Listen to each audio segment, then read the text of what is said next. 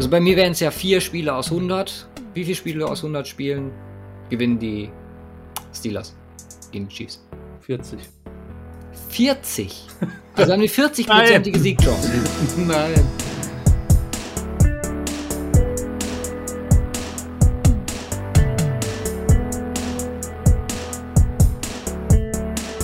Hallo und herzlich willkommen zur 228. Folge vom Cover 2 Podcast.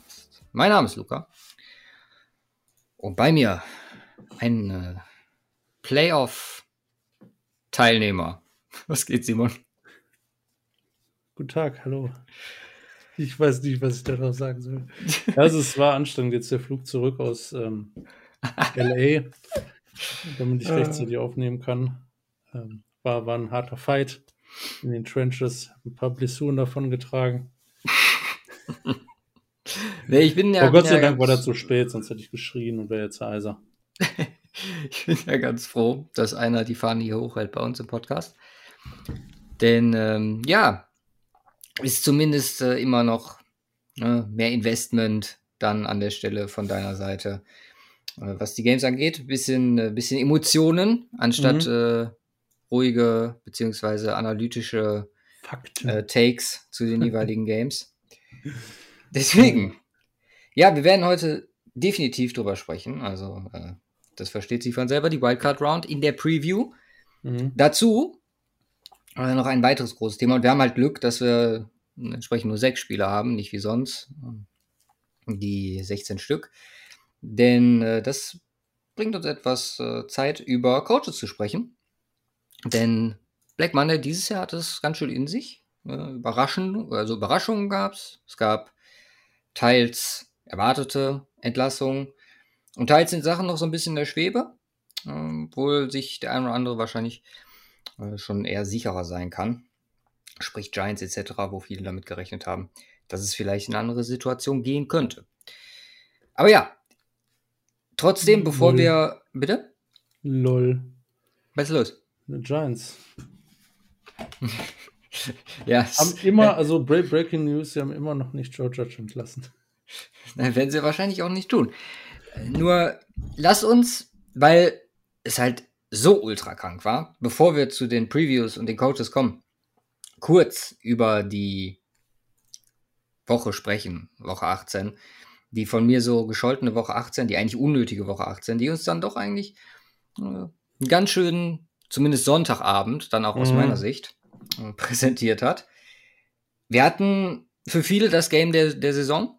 Wir hatten mh, Geschichte in Form von JJ Watt, wo ja ein Rekord gebrochen wurde, der ja, seit Michael Strahan eigentlich schon ewig hält. Wozu man auch sagen muss, ne, viele sagen natürlich extra Game, bla bla bla. Der Kerl hat halt den 15 geschafft. Ne? Ja. Da waren auch drei Spiele dabei, die er nicht gespielt hat. Von daher, also wahnsinnig viel passiert. Ich hatte meine Trevor Lawrence Woche. Selten so viel Spaß gehabt. Mhm. Ihr habt, glaube ich, ja, 17 Wochen dann drauf gewartet und dafür, alleine dafür war die 18. Woche es dann schon Und wert. dann noch perfektes Timing dafür. Ey. ja, genau. Und ja, dann die entsprechenden Überraschungen, die halt auch vor allem aus diesem Game entstanden sind. Mit dem äh, späten Spiel dann Chargers Raiders. Was ja ein einfach unfassbares Ende dann genommen hat. Äh, mit Force Down Conversions noch und nöcher. Mit einer Situation am Ende, an, bei der viele Staley kritisiert haben, was, was sein Timeout angeht. Die Raiders eiskalt äh, das Spiel dann zu Ende bringen. Wozu man aber auch sagen muss, ne, die hätten ansonsten gegen die Chiefs gespielt. Und ich glaube, da ist natürlich das Bengals-Matchup etwas angenehmer. Auch wenn, äh, Mhm. wenn die Bengals natürlich auch nicht zu verachten sind. Nur, wie hast du es wahrgenommen am Sonntag? Ja, es, ähm, ja, also so alles. So alles wahrgenommen, meinst du? So Mhm. im Überblick, ja. Große Ganze. Ich meine, die, die äh, gut am Sonntag, also äh, Samstagspiele mal außen vor tatsächlich. Ist auch nicht mehr so relevant gewesen am Ende des Tages. Ähm, ja, also ich meine, es war ja an sich ein relativ langweiliges Early Window. Also bis auf zwei Ausnahmen. Hm. Ähm, ich meine, was war dabei? Bengals, Browns egal, Packers, Lions egal, Bears, Vikings egal, Washington Giants egal. Also logischerweise haben sie es auch so, äh, so gelegt und die NFL dachte sich auch, okay, Coach Jaguars ist eigentlich auch egal. und wie, wie unglaublich, also klar wäre das Game äh, Raiders Chargers noch mega spannend gewesen, selbst wenn die Colts gewonnen hätten. Ja. Aber äh, in der Kombination mit und ich meine, was alles zusammenkommen musste, dass dieses Szenario überhaupt eintrifft. Ich meine, äh, wären die, hätten die Ravens gewonnen, dann wäre es einiger deutlich unspannender geworden, glaube ich, am Ende des Tages. Mhm. Äh, dadurch, dass die Steelers gewinnen, die, die Jaguars, also wie gesagt, das ursprünglich war ja das, äh, der Jaguars-Win, wo man null mitrechnen konnte, keiner mitgerechnet hat. Äh, sie gegen das, die schlechteste Mannschaft in der NFL aktuell und ja, mit deinen Startern, allen drum und dran und äh, kriegst einmal so weit von auf die Socken, kriegst nichts gebacken, kommst nur aus der Hälfte und bist richtig schlecht aus der Pause. Und ja, es war crazy. Also vorher war es langweilig, auch, ich meine, das war der Touchdown in äh, Quarter 1 für, für die Jaguars. Und ich dachte mir, ja gut, okay, Wahnsinn, Touchdown. Und äh, das werden sie zwangsläufig wieder abgeben äh, in dem Rahmen den Lied und äh, spätestens halt mit dem Start in die zweite Hälfte wurde es dann doch schon äh, sehr knapp, zumal das Steelers Ravens Game noch mega knapp war dazu. Die haben ja auch noch drum gefeitet. Ich meine, beide hätten eigentlich nicht damit gerechnet, dass, dass den, das Ganze irgendwas bringt ja. in dem Rahmen, weil äh, ja, Codes Loss unwahrscheinlich.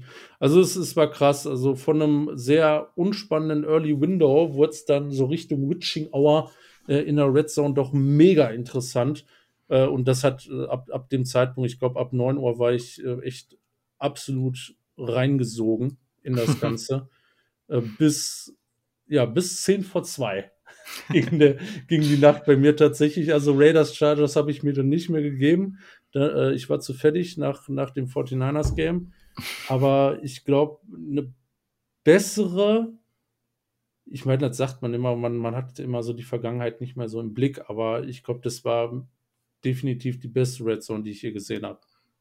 Es war auf jeden Fall die beste Woche 18, die wir bisher hatten. Jo. So viel steht fest. Nein, wer, also das waren halt auch ich so, so nicht, Kleinigkeiten. Mir fällt nichts Besseres ein. also so viel kranker Scheiß und es geht um Ties, ne? Also zwei Overtime-Games, wo eigentlich nur beide den Tie machen müssen, um kriegen wir zu wollen. Ja, und äh, wie gesagt, auch so Kleinigkeiten, allein die Giants-Performance, die einfach auch für sich irgendwie steht. Dann hast du äh, eine Jordan Love-Performance, die gewisse Dinge nach sich zieht. Können wir gleich vielleicht bei den Coaches kurz drüber sprechen. Und ach, das sind einfach so viele, viele Sachen, die, die auch jetzt vielleicht auch für, für die kommenden Spiele noch relevant sind, auf die wir eingehen könnten. Aber ja, mach noch mal kurz vielleicht zum Schluss äh, deine 49ers, die dann in Overtime das Spiel gegen die Rams gewinnen. Hm. Ja, hast du gerade nach dem Start, der ja schon relativ eindeutig war mit 17 zu 3, glaube ich, zur Halbzeit war es, hast du da noch damit gerechnet, dass das was werden könnte? Nee, ähm, ich war, habe ich dir das geschrieben oder wem anders? Ich glaube, also mir hast du an dem Wochenende nichts geschrieben. Nichts großartig geschrieben. Ich war echt ein bisschen mit mir selber beschäftigt. ähm, ich, ähm, es war, ja, es muss, es muss so ungefähr anderthalb Minuten äh, vor Ende des zweiten Quarters gewesen sein, wo ich, wo ich äh, sehr mit mir gerungen habe, nicht den Fernseher auszuschalten und schlafen zu gehen. das, das war eigentlich mein fester Plan. Dann tatsächlich, boah, und wie ist das passiert? Ich glaube, ähm, bin einmal kurz vor die Tür gegangen, eine geraucht. ähm, und hab dann, äh, boah, ich weiß es, nee, oder, oder was anderes. Ich weiß es äh, auf jeden Fall nicht. Auf jeden Fall waren, war, war es, dachte ich mir, komm, die zweite Hälfte guckst du noch zu Ende, weil die kriegen den Ball zurück, eine Minute. Ich lasse mich auch so einfach triggern. Ne, von so minimalen Chancen, wo ich mir denke, ach komm, vielleicht. Ja, das mache ich auch immer. Vielleicht Im Endeffekt guckt man dann immer das ganze Spiel. Ja, eben. Vielleicht turnen sie es jetzt around ähm, alles gut, mit einem guten Drive, alles, alles tutti, Two-Score-Game mit Field Goal und passiert genau das mit äh, unglaublich krassen Pässen auch von Jimmy G, ähm, der einfach nichts gerissen hat vorher. Und ja, tatsächlich bringen die das, ich glaube, in 50 Sekunden oder was noch in Field Goal Range ohne, ohne Timeouts. Also ja. perfekt gespielt. Dann, ich glaube, war was, ein 47 Jahre oder so was, irgendwie um den Dreh. Und dachte mir, okay, Momentum, 17-3, gehen in die Halbzeit. Ich glaube, wir haben sogar den Ball zurückbekommen, dann nach der Halbzeit. Und ja, das äh, war so der Punkt, wo ich dann gesagt habe, komm, dann guckst du weiter. Und wenn ich mich nicht komplett, wenn ich nicht komplett daneben liege, Warte, jetzt muss ich mal kurz bei ESPN. Der dritte Viertel genau, waren, waren dann genau, zwei Touchdowns. War ja direkt der erste Drive, der dann auch perfekt gelaufen, äh, gelaufen ja. ist äh, nach, nach der Halbzeit. Und zwar mit äh, gutem Run-Game. Und also rela relativ flott. Ich meine, war ein 4-Minuten-Drive. Im Regelfall dauert das länger für die 49ers. Und ja, ab dem Moment war ich dann spätestens, spätestens wieder komplett in. Ja, ist wie gesagt äh, fein. Aber ich Bin war dann auch mehrmals wieder raus und rein. also es ging dann hin und her. Also nicht mehr in der, in der, in, von dem Standpunkt her, dass ich sage, komm, jetzt schalte ich aus, aber ich da, komm, fuck, it wird sowieso nichts. Ah, okay, vielleicht doch. Nee, das wird nichts mehr. Grausam, also es macht keinen Spaß. Also ich freue mich nicht auf die Playoffs. doch, doch. Also wie gesagt, ich bin ein bisschen neidisch, äh, dass das äh, für dich noch geklappt hat, beziehungsweise dann äh, entsprechend auch in der, äh, an der Stelle froh. Äh, was ich im Moment noch gar nicht habe, ist so Draft Fever oder so, jetzt wo die Offseason für mich begonnen hat. Ich bin jetzt erstmal auf die Coaches mhm. gespannt. Und bevor wir zu denen kommen, lass uns noch kurz News durchgehen. Wir haben ein paar Injury-News, die jetzt auch relevant sind für, für die Playoffs. Äh, zum einen JJ Watt, der äh, zurückkommen kann vielleicht, also es war diese Woche schon im Gespräch. Äh, ich glaube, jetzt im Endeffekt hat er nicht wirklich gespielt. Ähm, deswegen wäre definitiv ein wichtiger Punkt, wenn er wieder am Start wäre. Äh, ohne Frage. Mhm. Dann haben wir äh, Bakhtiari, der zurück ist, keine einzige Pressure zugelassen hat. Jo. Ähm, was äh, zumindest für die, für die Packers dann jetzt auch auf die mit dabei gesehen äh, ganz gut ist, vielleicht auch noch was äh, gesehen zu haben. Cam Akers ist wieder fit. Ähm, und Derrick Henry wird auch durch die Ball gefördert, natürlich für die Titans dann wieder am Start sein. Ab von den Playoffs habe ich hier noch Baker stehen, der jetzt äh, wohl dann endlich operiert wird und wird wohl gesagt, dass er aktuell ja, in Cleveland bleiben soll. Das Ding ist halt, äh, bin mir da nicht hundertprozentig sicher, je nachdem, wie sich der ganze Spaß entwickeln wird. Dann haben wir Charles Leno vom Washington Football Team, der drei Jahre 37,5 Millionen verlängert und Vita Vea, äh, auch nicht, also nicht wirklich überraschend, da die Verlängerung vier Jahre 73 Millionen. Aber auch nicht bei den Bucks. Teuer, ne? Ist definitiv, also für einen Spieler von der Klasse von Vea, ja. der auch so ein elementarer Faktor ist für die Art und Weise, wie die, wie die Bucks spielen, finde ich es echt guten Deal. Ja. Muss ich, muss ich sagen. Für die Bucks, ja. Ja. Was Trades angeht, natürlich alles noch nicht möglich, aber äh, Seahawks technisch Wilson soll nicht gehen. Klar, was sollen sie auch sagen? Meine, ja. Gut. Äh, da lassen wir uns mal überraschen, was kommt. Und Deshaun soll relativ zeitnah, also äh, wenn es denn möglich ist, dann auch verschifft werden. Die Verhandlung von ihm beginnt, glaube ich, diesen Monat. Also die Klarheit wird bis dahin definitiv bestehen. Und dann gucken wir mal, wo er landet. Und da gibt es natürlich auch noch so ein paar, ja, Sachen, die erstmal geklärt werden müssen. Ja. Äh, ich habe jetzt hier noch Antonio Brown stehen, aber dazu in Klammern äh, ein bisschen tired of AB, to be honest. Ähm, der jetzt sich auch erstmal operieren lässt nach der Saison, der eine ja, fragwürdige Vorstellung im Full Send Podcast hatte. Äh, verschieben. Ach, ja, ja, ich habe Ausschnitte gesehen. Ja, wenn, wenn es irgendwann wirklich nochmal dazu kommen sollte, dass Herr Brown äh, die Türen über die Türschwelle einer NFL-Facility tritt, dann ja, können wir dann drüber sprechen. GM-technisch, äh, was die News angeht, äh, Gettleman. Natürlich wird er nicht gefeuert, sondern äh, nimmt den Hut selber. Mhm. Äh, wäre wahrscheinlich darauf hinausgelaufen. Aber trotzdem macht ja, die Giants, denke ich mal. Woher willst du das wissen? Das sind ja, gut, das sind die Giants, das stimmt. Mm, dann haben wir Ryan Pace und Rick Spearman von den Vikings, die jeweils ihre Hüte nehmen müssen und jetzt auf der Suche nach neuen GMs respektive und Coaches sind. Dazu gleich mehr. Und eine News, die mich auch so ein bisschen überrascht hat, aber ähm, Steelers General Manager Colbert kündigt an, nach dem Draft wohl den Spaß zu beenden. Und äh, das wäre schon ein ziemlicher Einschnitt, aber dazu kam natürlich auch äh, direkt die Info, dass da eventuell so, eine, ja, so ein Szenario analog zu den Ravens stattfinden könnte, dass er Leighton Quarterback nimmt und hochgradet in Ende Runde 2. Nein. Ja, Jamal Lexen mit dem 32. Pick. Nein, dass er äh, als Berater zumindest fürs erste Jahr noch zur Verfügung stehen könnte. Ja. Also der, der, der, MVP, ähm, also, also in die, also definitiv sollte er in die, äh, falls es was gibt, Giants Hall of Fame. Dave Gettleman, Gettleman. auch Gettleman für, für den Move. Es war mit Abstand das beste Play der Giants die ganze Saison. Kann man, glaube ich, sagen, dass er zurückgetreten ist. Ja, denke ich auch. Also äh, Hut ab, so Hut ab dafür. steht es um die Giants. also die, die Frage ist, also Giants, Giants ja ganz interessant. Okay, Joe Judge und man hat den Quarterback Sneak, du hast den Tweet retweetet von hier Mr. Mike Renner. Mike Renner, der echt fucking unfassbar guter war. Tweet. Ja. Uh, this is the owner equivalent of sneaking on third and nine. Mhm. Ja, also echt, echt unglaublich starker Tweet. Ähm, also um allem, was bei Joe Judge geht. Ich meine, die Fans hassen ihn. Äh, irgendwie hat er gar gefühlt keine Rückendeckung mehr, beziehungsweise irgendwo muss er welche haben, dass er seinen Job noch nicht los ist.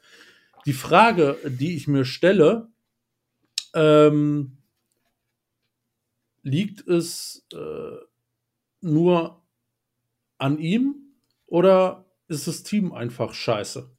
Und ist es auf dem Mist gewachsen von David Gettleman, und den ganzen Drafts im letzten ja, Jahr. Das ist auf jeden Fall ein, ein, Ding, wo alles ineinander greift. Also die, die, Schuld bei David Gettleman, die ist nicht von der Hand zu weisen.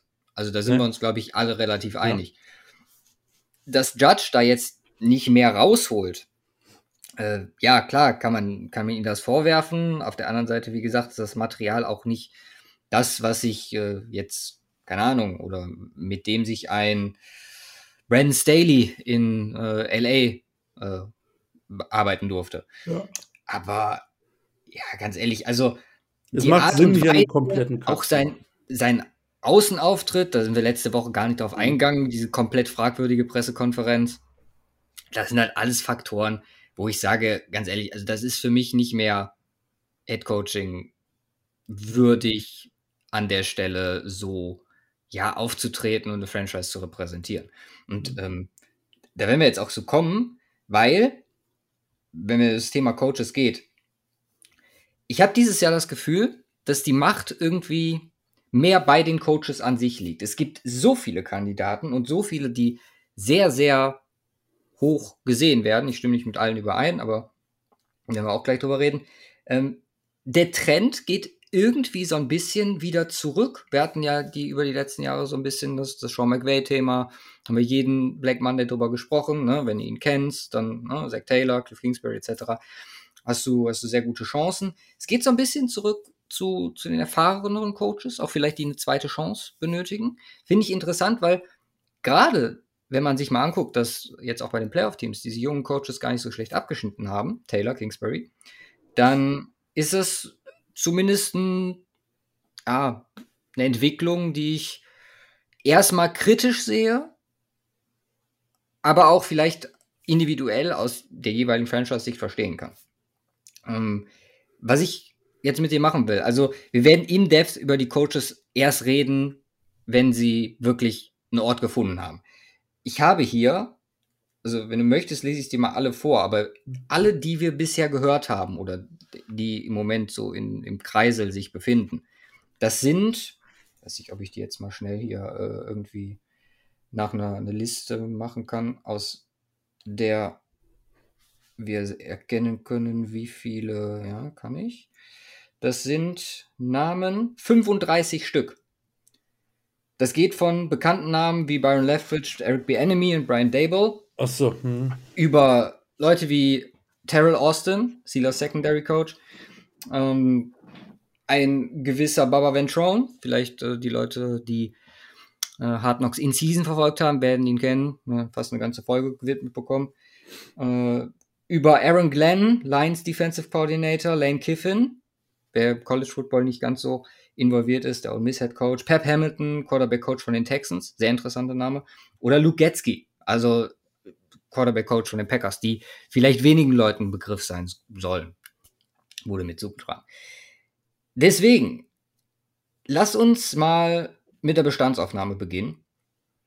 Und zwar offene Jobs haben wir. Ganz einfach. Die Bears, wo Matt Nagy nicht mehr da ist. Die Vikings, wo Mike Zimmer nicht mehr da ist. Die Denver Broncos, ohne Vic Fangio. Die überraschenderweise Miami Dolphins, Brian, mhm. Brian Flores gefeuert wurde. Und natürlich die Raiders, die so ein bisschen noch Dings sind, obwohl ich im Moment der Meinung bin, Rick Bisaccia hat ziemlich gute Chancen nach dem Fifth Seed da äh, Job zu behalten. Ähm, Habe ich irgendwie vergessen? Glaube nicht, ne? Jaguars natürlich. Jaguars, nach, äh, ja. Genau. Welcher Job ist für dich, wenn du mal alles einfaktorisierst? Sprich, Roster-Situation. Quarterback. Natürlich nochmal irgendwie einzeln gesondert. Franchise an sich. Ähm, von mir aus auch äh, Free Agency, Cap Space etc., Draft Picks. Was ist für dich so das, wo du sagst, das ist definitiv der beste Job im Moment, der verfügbar ist in der Liga. Hm. Okay, wir machen das Ausschlussverfahren. Vikings schmeiße ich raus. Mhm. Grund? Äh, Kirk Cousins. Ähm, ist, ist ja nicht zwangsläufig, dass er bleiben muss. Ja, klar, aber okay womit einen neuen. Klar, du kannst jetzt, also ich meine, du kriegst jetzt günstig einen Rookie-Quarterback. Das ist der Vorteil drafttechnisch. Also auch die da hinten, aber wie gesagt, die Klasse ist halt eine ganz andere. Ja. Ähm, des, deswegen musst du erstmal raus. Äh, die Jaguars nehme ich allein damit raus, wie schlecht die Trevor Lawrence Season war. Auch okay. Also die waren Viel vor spannend. der Saison so brutal interessant für mich. Und mhm. jetzt, ähm, ich meine, klar hast du als Rookie-Saison häufig eine schlechte Saison, aber das war jetzt wirklich schon abgrundtief schlecht. Und jetzt nur das letzte Game zu nehmen, okay, das ist, glaube ich, tatsächlich der einzige Flash, den er gezeigt hat, so richtig. Ja.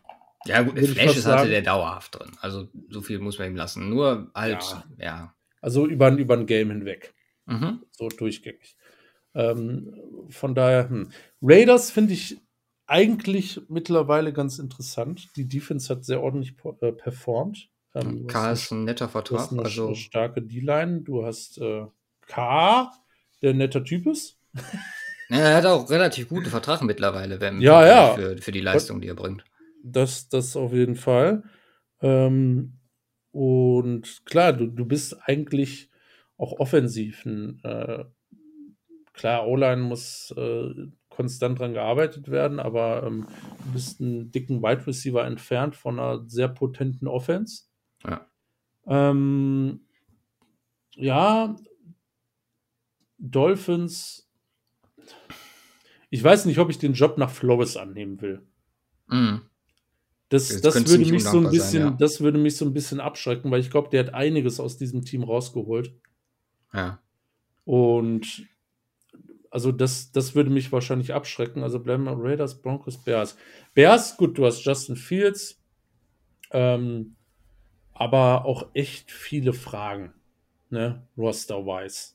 Äh, Receiver-technisch, klar, du hast Daniel Mooney, man muss gucken, wie es mit Robinson weitergeht. Ähm, ist Free Agent jetzt nach der Saison, taggt man ihn nochmal oder, oder wie auch immer und was man da machen will. Ähm, dickes Fragezeichen. Ähm, Bears nehme ich mal raus. Broncos. Broncos sind halt nur, also legit nur ein Quarterback davon entfernt, um absolut klarer Super Bowl-Contender zu sein. Mhm. Also mehr ist es nicht. Die O-Line steht, die D-Line ist gut, die ganze Defense ist gut. Ob jetzt Linebacker, Secondary oder sonst was. Äh, die ist unglaublich stark. Äh, Run-Game, selbst wenn Gordon weg ist, hast du Williams, ähm, Wide Receiver, brauchen wir gar nicht drüber reden, Judy, Sutton, Patrick, ähm, alle, alle auch verlängert, Fans. Mm.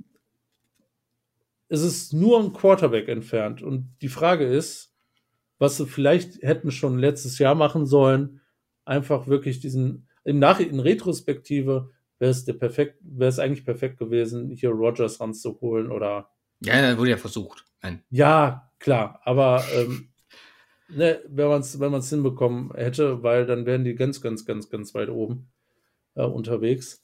Und von daher, aber das ist halt auch so ein bisschen unklar. Es, äh, irgendwie kriegen die Broncos ja nie so richtig gebacken mit den Quarterbacks. Ja. Also ähm, von daher, Broncos oder Raiders würde ich, würd ich mich tatsächlich entscheiden müssen zwischen. Es war, okay. war eine scheiß Division. aber ja, definitiv auch ein Faktor. Die, die beiden stehen bei mir wahrscheinlich ganz oben drauf. Ja, ich habe auch von vielen gehört, dass, äh, dass Denver sehr attraktiv sein soll. Mhm. Ich bin, wie gesagt, im Moment nicht der Meinung. Das Ding ist halt einfach, also die Division spielt da definitiv eine, also für mich sogar noch eine erheblichere Rolle, wenn man sich einfach auch die Entwicklung der anderen drei Teams anguckt. Dann halt dieses Quarterback-Ding und allgemein, du hast die Owner-Problematik. Ne? Aktuell die neuen Verhandlungen geht noch äh, um die Sache äh, First Right of Re Refusal, äh, wo der ehemalige Owner Edgar Kaiser bzw. seine Organisation äh, aktuell dagegen klagt, Denver Broncos sollten sie auf den Markt kommen, als erster kaufen zu können, bevor das überhaupt frei verfügbar wird. Äh, das wird so oder so, ob da, ob er das jetzt wird oder was wahrscheinlicher ist, dass es wirklich frei wird. Ähm, Peyton Manning und so hört man ja immer wieder. Das wird ja eh so ein, so, so ein Thema werden. Gut, Peyton sagt selber, also Peyton, George Payton, hm. dass man äh, oder dass er damit kein Problem hatte und das äh, einem Coach auch genauso sagen wird, der dann ja in einer ähnlichen Situation sein wird wie er letztes Jahr. Ähm, hat eine sehr aufschlussreiche Pressekonferenz gegeben. Äh, hat gesagt, dass offensiv äh, Priority sein wird dass ähm, der Hauptfaktor Leadership sein wird. Also weniger weg von, von dem, was auf dem Platz passiert, sondern mehr das, was ne, Leader of Man und so. Ich erinnere mich an Vance Joseph, wunderbar gelaufen. Äh, er ist sich ziemlich sicher, dass sie die besten Kandidaten, der auf dem Markt ist, kriegen werden. Finde ich auch gut. Und, und das hat man aus Denver-Seite noch nie gehört und das fand ich halt unfassbar gut er sagt halt, es ist wirklich ein Organisations-, also ein Problem dieser Organisation, Denver Broncos, in dem wir uns befinden. Weil wir cyclen hier durch Head Coaches, wir cyclen hier durch Quarterbacks und wir kommen keinen Schritt vorwärts. Es ist jedes Jahr das Gleiche und das ist ja genau das, was ich seit Jahren sage.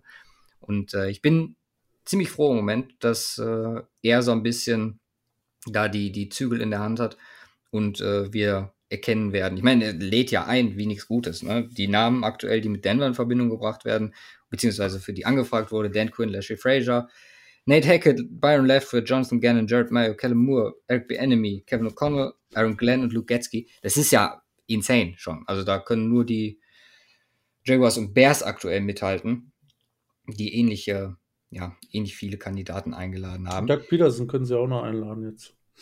Ja, stimmt. Doug Peterson. Doug Peterson ist halt so ein Ding, dass das öffentlich wird, das muss halt nicht mal passieren, weil bei Doug Peterson muss keiner anfragen, ob du den interviewen darfst. Den kannst du theoretisch einfach einladen. So, morgen ist er wahrscheinlich bei den Bears. Ja. Aber das ist halt so ein Ding. So, der kann äh, unabhängig davon immer an Start geholt werden. Ich habe mir so ein bisschen den Spaß gemacht und äh, bin die Teams, also wie gesagt, Panthers und äh, Raiders und äh, Giants und Texans, Seahawks eventuell sind alles noch Positionen, wo ich sage, wer weiß. Im. Moment, wie gesagt, relativ sicher. Aber trotzdem, hat mir den Spaß gemacht, äh, mal durchzugucken, wen ich denn gut finden würde. Weil ich habe zum Beispiel, für mich sind die Jaguars definitiv die Nummer eins hier, was Attraktivität angeht. Und das liegt einfach komplett an Trevor Lawrence. Du hast wahnsinnig viel Cap-Möglichkeiten und du hast einen Quarterback, wo eigentlich jeder, der ein bisschen was auf sich hält an Coach, sagen sollte, da kann ich alles mitmachen, was ich will. Und klar hat man da auch die bekannten Namen, wie jetzt Bowles, Eberfluss, Peterson, Kellen Moore etc. Ich finde, Pep Hamilton, weiß auch nicht, ob da viele von gehört haben, habe ich eben schon genannt, der Texans Quarterback Coach, einen unfassbar guten Fit für die Jaguars. Ziemlich weit weg von dem, was ich so einem, also Shad Khan etc. so als, als Standard zutrauen würde, dass sie in diese Richtung gehen. Aber wenn man sich mal überlegt, der hat zuletzt, hat er, äh, warte mal, wo hatte ich stehen? Der hat zuletzt Davis Mills jetzt diese Saison gehabt. Der hat Andrew Luck mit hochgezogen. Und, also bei den Colts damals, und war in der ersten Herbert-Saison bei den Chargers. Das ist jemand, der absolut, das musste das wichtigste Ding sein, äh, absolut eine Ahnung davon hat, wie man an so einen jungen Quarterback rangeht. Das fand ich, äh, oder finde ich, wenn er für die in Frage kommen sollte, einen absolut geilen Fit. Und äh, wenn ich das noch so richtig äh, sehe, letzte Saison Carter Johnson und CJ Collins bei den DC Defenders gecoacht auf der Quarterback-Position. Wer? Pep Ja, oder? Letzte Saison? Bei den Chargers eigentlich. Also diese Saison hat er bei den Texans gespielt. Nicht gespielt, trainiert. Und äh, zuletzt dann Herbert, also vor, vor den Texans. He served as a quarterback and served as a head coach and general manager of the DC Defenders of the XFL. Vielleicht hat er im Sommer da ja sogar auch noch äh, trainiert. Extra 2019 tatsächlich, 2019. Ah, okay. Also von der XFL zu den Chargers, zu den. Ja, quasi von Texans. Colts zu den Browns, zu den Wolverine, äh, zu Michigan, mhm. zu den DC Defenders, dann zu den Chargers und dann nach, äh, dann zu den Texans. Ja. Aber allein, allein schon die beiden letzten Steps, ne, wie du sagst, mit Mills und Herbert, ist crazy. Ja. Dann haben wir natürlich die Raiders-Sache, beziehungsweise Raiders und Bears und Jim Harbaugh. Wie gesagt, im Moment glaube ich nicht, also sagen wir es anders. Ich glaube, wenn einer Rick Bisaccia diesen Job streitig machen kann, dann ist es die Verlockung Jim Harbaugh. Ja. Und äh, ich habe das auch schon mehrmals jetzt bei Twitter gesagt oder bei uns in der Fantasy-Liga, diese, also in der Dynasty, diese Kombination von Harbour mit Fangio in der AFC West. Ich glaube, ich würde drei Tage mich einschließen und erstmal weinen, weil das ist, wir müssen ja bei, bei Vic Fangio, hat äh, George Payton auch gesagt, er wäre der beste Coach, mit dem er zusammengearbeitet hat. Wir müssen ja auch mittlerweile davon sprechen, dass bei Denver nicht schlechte Coaches gefeuert wurden. Es haben halt beide nicht als Head Coach funktioniert. Man sieht, Vance Joseph funktioniert zumindest halbwegs als Defense Coordinator und über die Qualitäten von Vic Fangio brauchen wir überhaupt nicht sprechen. Das ist insane, was im Moment er halt auch angestoßen hat in der Liga, was defensive Entwicklung angeht. Und ähm, vielleicht sehen wir dann, wenn Harvard zum Raiders kommt, äh, Kaepernick wieder zurück in der Liga. das wäre auch mal was. Nein, aber das ist halt so ein Ding und äh, da würde ich mir zumindest sehr wünschen, dass es äh, in Richtung Bears gehen könnte, die, wie gesagt, aber auch deutlich mehr einladen. Bei den Raiders wird man jetzt erstmal abwarten müssen. Die sind natürlich auch deutlich hinten dran, was, äh, was die ganze Thematik angeht, dadurch, dass sie jetzt Playoffs spielen. Ich, ich gehe davon aus, dass, äh, dass wir mit Bisaccia hier rechnen müssen und Habo hat dann halt die Wahl. Also mir gefällt er für, ist für beide super gut. Also könnte mir bei den Bears genauso Devil oder sogar McDaniels vorstellen. Einfach äh, auch Offensive, Devil in die Richtung mit Josh Allen, was er da gemacht hat, analog jetzt mit Justin Fields machen könnte. McDaniels hat jetzt auch gezeigt, dass er eine Rookie-Saison sehr gut betreuen kann. Ähm, hat das äh, mit Garoppolo, also auch schon Erfahrung in dem Bereich gesammelt. Also Tim Tebow, das war jetzt nicht ganz so nice. Aber ja, es gibt auf jeden Fall Kandidaten äh, für, für diverse Teams, die einfach passen. Vikings ist jetzt Lane Kiffin, wie gesagt, im Gespräch. Das wäre natürlich, äh, also hätte was. Äh, erinnert mich zwar so ein bisschen an die Urban Meyer Geschichte, aber äh, andere Vorzeichen. Also ganz anderer Typ. Ähm, und dann bleiben noch die Dolphins, wo ich mir tatsächlich Nate Hackett sehr gut vorstellen könnte mit Tour. Oder Bienemy. Das sind so die Fits, die ich im Moment sehe. Bei Denver habe ich es jetzt noch nicht gesagt. Äh, da ist natürlich mein absoluter Traum, der definitiv nicht in Erfüllung gehen wird, Joe Brady. Äh, also, das können wir definitiv vergessen. Äh, sowohl Dabble als auch Moore würden mir sehr gut in Denver gefallen. Im Moment gehe ich einfach davon aus, dass es, äh, wenn er sich für Denver entscheidet, dass es Dan Quinn wird. Oh Gott. Also, und ich bin, und ich muss, ich muss ganz ehrlich sagen, ich glaube, dass, also Dan Quinn wird definitiv einen Job bekommen dieses Jahr.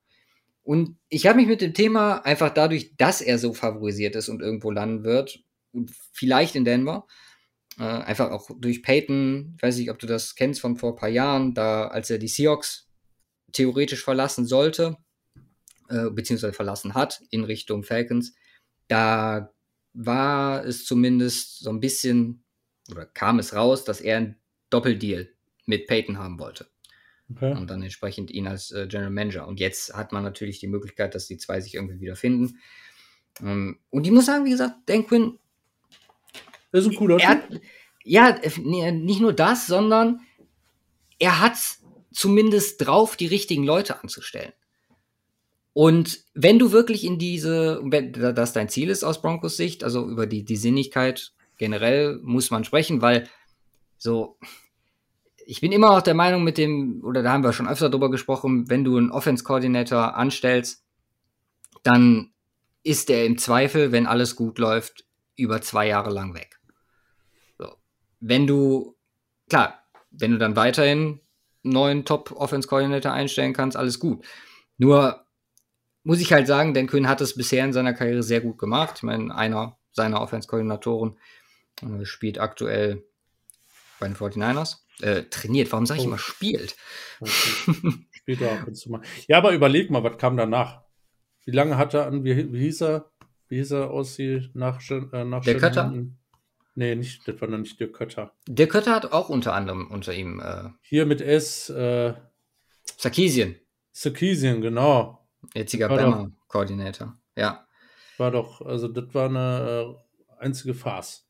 Stimmt, das äh, ist vielleicht der einzige, den man ihm wirklich vorwerfen ja, aber kann. Aber Dirk Kötter hat ein entsprechendes Resümee, äh, ja. schon obviously. Es, es wird super spannend sein. Also zu sehen, welche Richtung das jetzt geht. Ich habe, wie gesagt, so ein paar Kandidaten. Wir haben Don Martindale von den Ravens, äh, Matt Eberfluss, äh, Todd Bowles haben wir noch gar nicht drüber gesprochen. Und eigentlich mhm. müssen wir noch äh, extra äh, das, das Thema Brian Flores jetzt äh, oder auf Brian Flores kurz eingehen, mhm. der natürlich auch relativ safe einen Job haben wird. Ja. Also gehe ich jetzt im Moment von aus. Äh, das Ding mit Miami ist halt einfach so, glaubst du, dass, oder es wurde zumindest immer so ein bisschen reported, dass die Tour-Geschichte, er war der Meinung, Fitzpatrick ist der richtige Mann, Greer hat gesagt, komm, wird Zeit, der Tour spielt. Also dass das, weil ich kann mir nicht vorstellen, dass das einen sportlichen Grund hatte, dass er jetzt gehen musste. Das muss eigentlich innerhalb der Organisation so geknallt haben, dass die Thematik äh, so eskaliert ist, dass dann der Owner sagt, okay, wir müssen uns von einem trennen und hat sich dann entsprechend für Flores entschieden. Falsche Entscheidung vermutlich. Mhm. Nur wie du schon sagtest, wer will denn, also nach der Leistung und das, was, oder was er aus dem Miami-Team mit dem Roster ja. gemacht hat, ist doch insane, oder? Ja, absolut. Ich meine, die letzte, die Saison trügt jetzt so ein bisschen, ne? Ähm, ja, komm, der, der, der, Endspurt am Ende, klar, Gegner und so, aber ja. auch das spricht für ihn. Ist ein positiver Rekord, oder? Ja, 9 8. Ja. Ja, absolut. Von daher, das, das ist äh, auch für mich ein Stay-Away, die Dolphins als Coach. Also, wenn sie mich fragen, bin ich wahrscheinlich raus. ist gut zu wissen. Aber du, du hast ja auch diese Saison deinen Vertrag beim Cover Podcast verlängert, von daher. Richtig, genau. Komme ich auch nicht raus, keine Ausstiegsklausel? Äh, nee, soweit ich weiß, äh, habe ich die gestrichen, kurz bevor ich muss meinen Agenten hast. feuern. Mann, Mann, Mann. Nee, aber ja.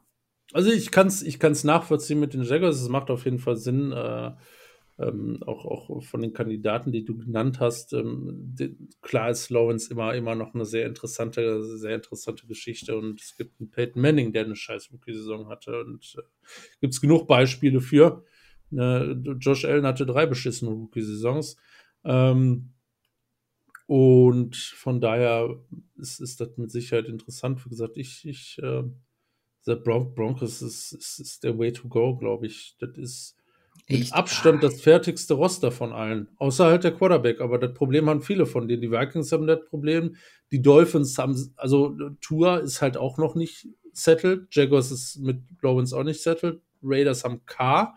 Das ist äh, so das äh, Upgrade 1.1 äh, zur Broncos-Variante. Ähm, also solider, ein paar Bugs gefixt, aber ansonsten ändert das nicht viel, was, was deine Chancen auf äh, den Titel angehen. Und äh, klar, hast du hast, äh, gerne einen Rookie. Und dann sind die Bears äh, und Jaguars halt sehr interessant. Und auch die Dolphins zähle ich jetzt nochmal dazu.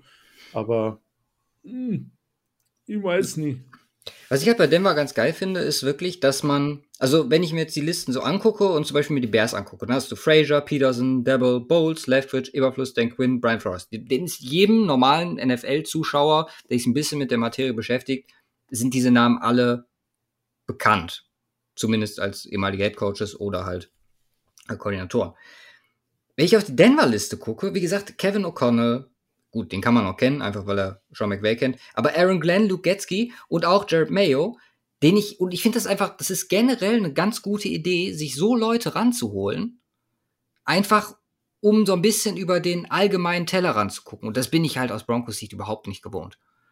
So, da wurde immer mit den Leuten gearbeitet, die groß in, der, äh, in den Medien behandelt wurden, die wurden alle eingeladen.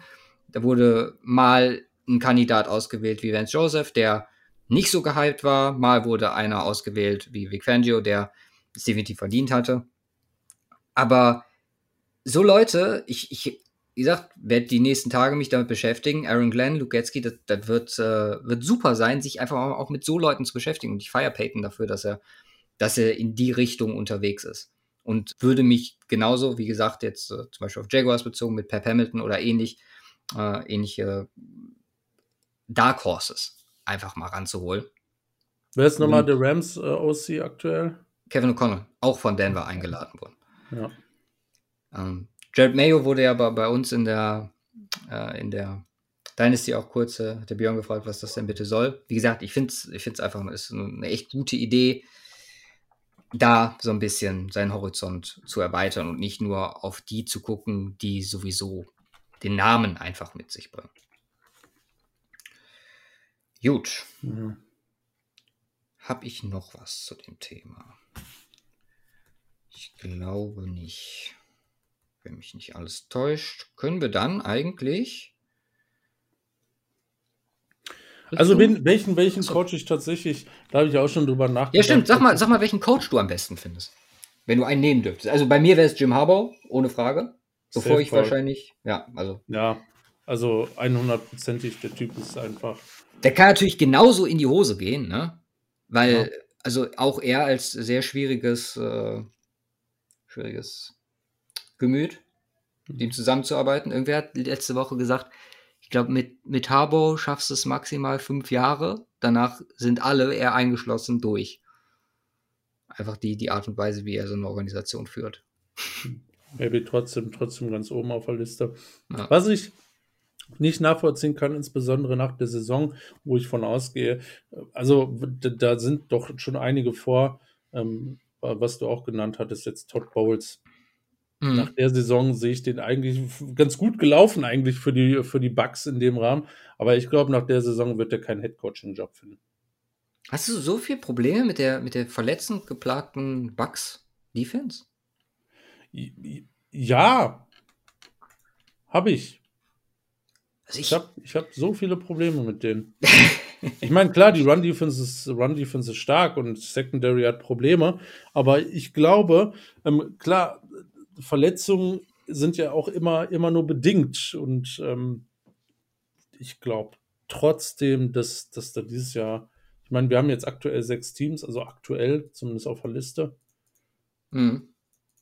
Äh, und ich glaube, da gibt es äh, sechs bessere Kandidaten. Ja, ich, ich würde mir halt wirklich wünschen, dass ein, zwei von diesen Dark Horse Picks so, ich meine, ich kann ja noch ein paar Namen rein. Zum Beispiel Luke Fickle, der Head Coach von, von Cincinnati, äh, College Cincinnati Bearcats. Äh, jemand, der unfassbar offensiv Ideen hat. Ich finde, wie gesagt, auch Mike McDaniel interessant. Vielleicht eher als Offense Coordinator. Habe ich auch schon das Szenario gesehen, dass äh, Dan Quinn äh, Mike McDaniel ranholt und äh, der mehr oder weniger einen Lateral Move macht, mit der Perspektive, eventuell irgendwann Head Coach zu werden in Denver. Hm. Ihr, nehmt uns doch nicht schon wieder unser, ja, doch, unsere, unsere Koordinator weg, oder? Ja, ich weiß, hat, äh, hat, nicht so gut geklappt. Ein oder andere Mal. Zumal das kann ich, kann ich mir nicht vorstellen, dass der als OC jetzt weggeht. Er ist, er war bei den 49ers, äh, wurde da befördert zum OC. Äh, der, der geht da nicht nach einer Saison weg und, weg und geht, zu, äh, geht woanders hin. Macht Nein, man sagt ja auch normalerweise, jeder Lateral Move ist äh, eigentlich ein Schritt zurück. Ja. Also, äh, wenn du die gleiche Position behältst, gerade in dem mhm. Bereich. Aber trotzdem, ich, ich äh, möchte das nicht ausschließen. Jim Caldwell, vielleicht noch einer der bekannteren Namen, die mir sehr gut gefallen. Mhm. Gerade was, äh, was jetzt die, die ältere Fraktion angeht und die mit Erfahrung, der halt auch ne, mit Peyton Manning äh, begonnen hat, seine, seine Offensiv-Coach-Karriere. Also es sind alles äh, sehr, sehr spannende Optionen dieses Jahr. Muss man echt sagen. Und ich war, ehrlich gesagt, war ich, wo man, wo ich noch nicht so tief in dem Thema drin stand und wer zur Diskussion stand, war ich so ein bisschen, na, man liest die Dan Quinns, Byron Leftbridge etc. Das hört sich alles so ein bisschen mehr an. Aber jetzt, wo ich mich die letzten Tage intensiv damit auseinandergesetzt habe, wahnsinnig spannende Pro, äh, Projekte dabei, meiner Meinung nach. Ich bin sehr, auch sehr gespannt, ob Eric B. Enemy dann dieses Jahr vielleicht wirklich einen Job bekommt. Ist halt jedes Jahr, ne? Also, ja über B-Enemy können wir eigentlich ein, auch ein Segment von vor zwei Jahren, von vor einem Jahr nehmen, das eins zu eins hier reinschneiden und äh, Thema wäre erledigt. Ja. Aber komm, genug Coaches. Wir werden natürlich Updates über die Woche machen. Ich denke, nächste Woche haben wir einen oder anderen Hire vielleicht schon dabei. Nur, ja, äh, wirklich definitiv drüber über den Fit werden wir dann sprechen, wenn es denn so ist. Jetzt wollen wir mal zu den Spielen kommen. Football, baby. Ich glaube, ich beginne, ne? wenn mich nicht alles ja. täuscht, weil das erste Spiel ist Raiders Bengals. Dann entsprechend AFC. Ja, sollte ja. das erste sein. Saturday Night Football again. Saturday. Also NFL hat äh, zumindest gut daran getan, uns so ein bisschen äh, an die Thematik zu gewöhnen in den letzten Wochen. Jetzt machen wir weiter. Haben wir denn auch wieder ein Spiel? Jo, wir haben zwei Saturday Night. Mhm. Einmal Raiders Bengals und dann Patriots ja, Bills. zwei Stück. Aber wir machen trotzdem abwechselnd. Ne? Ich mache jetzt nicht zwei hintereinander hier. Ja. Nee, was heißt Sonntag drei, Montag eins? Ja, aber Sonntag, das eine ja. ist ja Saturday Night. Weil ist ja zwei Uhr morgens. Sonntag. Ja. Mhm. Ja. Raiders Bengals ist äh, ein Spiel mit, hätte ich so nicht erwartet vor der Saison, dass wir Raiders Bengals in den Wildcard Playoffs sehen. Vor allem dieses Pairing, wenn dann umgekehrt, aber gut. Die Bengals haben das sich verdient, an dem Punkt äh, zu Hause zu spielen gegen die Raiders, die jetzt von einem Vier-Siege-Streak kommen am Ende. Nach all dem, was dieses Jahr passiert ist, auch schon mal gesagt, äh, kann man nur den Hut vorziehen das Ding ist einfach so, ich habe immer noch nicht den, die Muße beziehungsweise den Eindruck, dass es ein gutes Footballteam ist. Du hast es angesprochen, es fehlt zu viel meiner Meinung nach noch. Da, da fehlt vor allem der Receiver. Das äh, wird im Moment in wahnsinniger Art und Weise von Hunter Renfro aufgehoben. Ähm, ein Run-Game, was so niemals hätte funktionieren dürfen, jetzt auch vor allem auf das letzte Spiel gezogen. Mhm. Äh, die sind ja alles in Grund und Boden gerannt, obwohl es definitiv klar war, in welche Richtung es geht, sprich vielleicht für die O-Line an der Stelle. Und dann halt auch, wie man, wie gesagt, mit Adversity umgeht, das, das geht halt alles gegen, gegen die Logik, aber da geht relativ viel gegen in dieser Saison. Ja. So, die Bengals, und das ist das Wichtigste einfach hier vom Matchup her, Joe Burrow durch vielleicht die, die schwächste Stelle in der Offense, die O-Line, Joe Burrow muss gegen gerade diesen Pass Rush, der definitiv eine Stärke ist der Raiders, mit Max Crosby, viel im Moment mhm. darüber gesprochen, auch er definitiv ein Kandidat für Defense Player of the Year, obwohl es wahrscheinlich eh nach den Sex gehen wird, ähm, wird es, also die, die oberste Priorität der Bengals muss es sein, Joe Burrow gerade zu halten. Also, dass er sein Spiel durchziehen kann, dass er seine Waffen nutzen kann. Ansonsten müssen sich die Bengals, glaube ich, vor nichts fürchten, was die Raiders angeht. Die Raiders hatten Performances drin dieses Jahr, die definitiv nicht playoff-würdig sind. Die hatten genauso Performances da drin, die ja irgendwie. Also für mich sind das bis auf den Start der Saison, wo sie wirklich extrem gut waren, sind es alles Spiele gewesen, wo man durch sehr viel Momentum, sehr viel, äh, ich will nicht sagen sehr viel Glück, aber auch durch Glück und eine unfassbare Art und Weise, ja, Spiele für sich entschieden hat. Und da zählen sehr viele zu. Ich denke allein an die Cowboys zurück, ich denke an ein, ein Denver-Spiel zurück und jetzt, jetzt sehr aktuell an dieses Chargers-Spiel. So, du hast nicht die Kapazitäten normalerweise, um äh, diese wahnsinnige Offense zu stoppen, der, äh, der Bengals. Mhm. Mit Chase Boyd und Higgins. Deswegen für mich ist es hier eigentlich ein relativ klares Matchup. Entschieden wird es meiner Meinung nach dadurch, ob die Raiders ihre vielleicht einzige Stärke gegenüber den Bengals aufrechterhalten können und äh, hier über den Pass Rush kommen. Ansonsten sollte Cincinnati hier weiterkommen, meiner Meinung nach. 32-13, das Regular Season Game.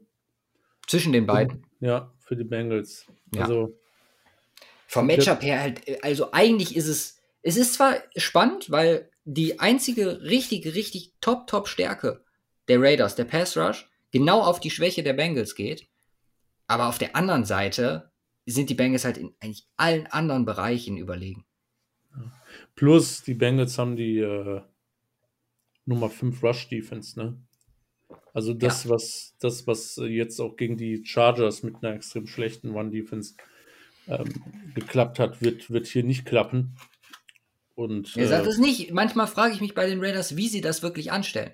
Weil auch gegen Denver, die jetzt auch nicht die schlechteste Rush-Defense haben, fangen die auf einmal an zu laufen. Es ist klar, dass die laufen. Und es geht trotzdem vorwärts. Also die machen First Downs, das ist ähnlich wie bei den Steelers, die zaubern die aus dem Hut und man weiß nicht woher. Ja. Ich weiß nicht, aber trotzdem, wie gesagt, spricht alles gegen die Raiders in dem Rahmen und das mache ich so lange, ja. bis sie den Super Bowl gewonnen haben. Ja. Was nicht passieren wird. Von daher. Jetzt, wenn ich mal drüber gucke, ja, die, die Raiders, die Raiders, das Team, was, ähm, klar, holen sie jetzt vier Wins zum Abschluss, alle mit drei Punkten oder weniger gewonnen, ist trotzdem Win, klar. Aber Raiders, das Team in den AFC Playoffs, äh, Ah, fuck, die Steelers sind ja auch drin. Raiders und Steelers, die beiden Teams, die, die da eigentlich nicht reingehören, stattdessen die Chargers und Colts. Haben wir letzte Woche Oder Ravens und Chargers oder Ravens und Colts oder, oder, oder was auch immer oder die Jets, aber nicht die. Nein, jetzt sind wir zu, Nein, zu Spaß. Das ist, also, ist Spaß. Aber es ist, es ist wahrscheinlich, es wird wahrscheinlich gut sein, wenn die Chiefs gewinnen, wenn die Bengals gewinnen. Dann hat man die, dann hat man Patriots oder Bills ja. ähm, hat man drin Chiefs und äh, die Bengals plus, plus dann die Titans, dann ist das deutlich besser. Stell mal vor, die Raiders kommen jetzt weiter. Ja, ey, ohne Scheiß, das ist definitiv drin. Gerade mit dem Matchup jetzt, da können sie wirklich froh sein, das Spiel da noch gewonnen zu haben. Weil, wie gesagt, mhm. sonst gegen die Chiefs hätte es noch deutlicher, also für mich noch, noch deutlich mhm. schwieriger ausgesehen. So, ganz ehrlich, die Raiders hier, es gibt eine Möglichkeit, Einfach nur aufgrund der Art und Weise, wie die diese Saison gestaltet haben. Auf dem Papier, vom Matchup her, durch die Punkte, die wir gerade angesprochen haben, spricht alles für Cincinnati, meiner Meinung nach. Ja. Fein. Die Line ist bei minus 5,5. In Cincinnati. Also vor dem, vor dem Hintergrund, dass, dass so, ne, zerstört haben. War das zu Hause oder war das auswärts? Bengals gegen Raiders. Bei den Raiders haben sie 32-13 gewonnen. Ja. Und klar sind, liegen da ein paar Wins zwischen äh, von Raiders, aber ist, eigentlich ist es interessant. Es ist interessant, aber ich könnte mir genauso gut vorstellen, dass es close wird, wenn die Raiders, ja. wie gesagt, einen, einen, entsprechenden Tag erwischen, wie wir es schon mehrmals die Saison gesehen haben. Die Bengals sind auf einer fucking Hot Streak. Äh. Ja, man könnte ja jetzt sagen, also entweder es wird close oder es wird ein Bengals Blowout. Also ich glaube nicht, dass äh, Las Vegas hier das Spiel dominant gestaltet und die Bengals hier ohne Chance aus dem Spiel gehen. Nee, glaube ich auch nicht. Keine Chance. Ich mach's mal, Das- mach mal ein X das- dran. Ja. Ich meine, wir haben ja nicht viel zur Auswahl. Ja, das stimmt. Äh, was ist denn das Over, Over Under? Over Under bei dem Spiel. Hm, 49. Oh, Das ist auch nicht wenig. Das ist auch nicht wenig. Ähm, ne, nee, aber ich, ich finde die Bengals ganz interessant hier. Okay. Dann darfst du das nächste machen. Eagles Bucks. Ja. Sonntag, 7 Uhr abends. Also ab da ist dann auch nur noch Football am Laufen äh, am Sonntag. Es ist eigentlich ein sehr interessantes Matchup. Vor dem Hintergrund, dass die ich meine, okay, du hast, du hast Gronkowski, du hast Gronkowski und Evans Mhm. bei den Bucks. Ähm, du hast Darius Slay bei den Eagles, der eine absolute Monstersaison aktuell hinlegt.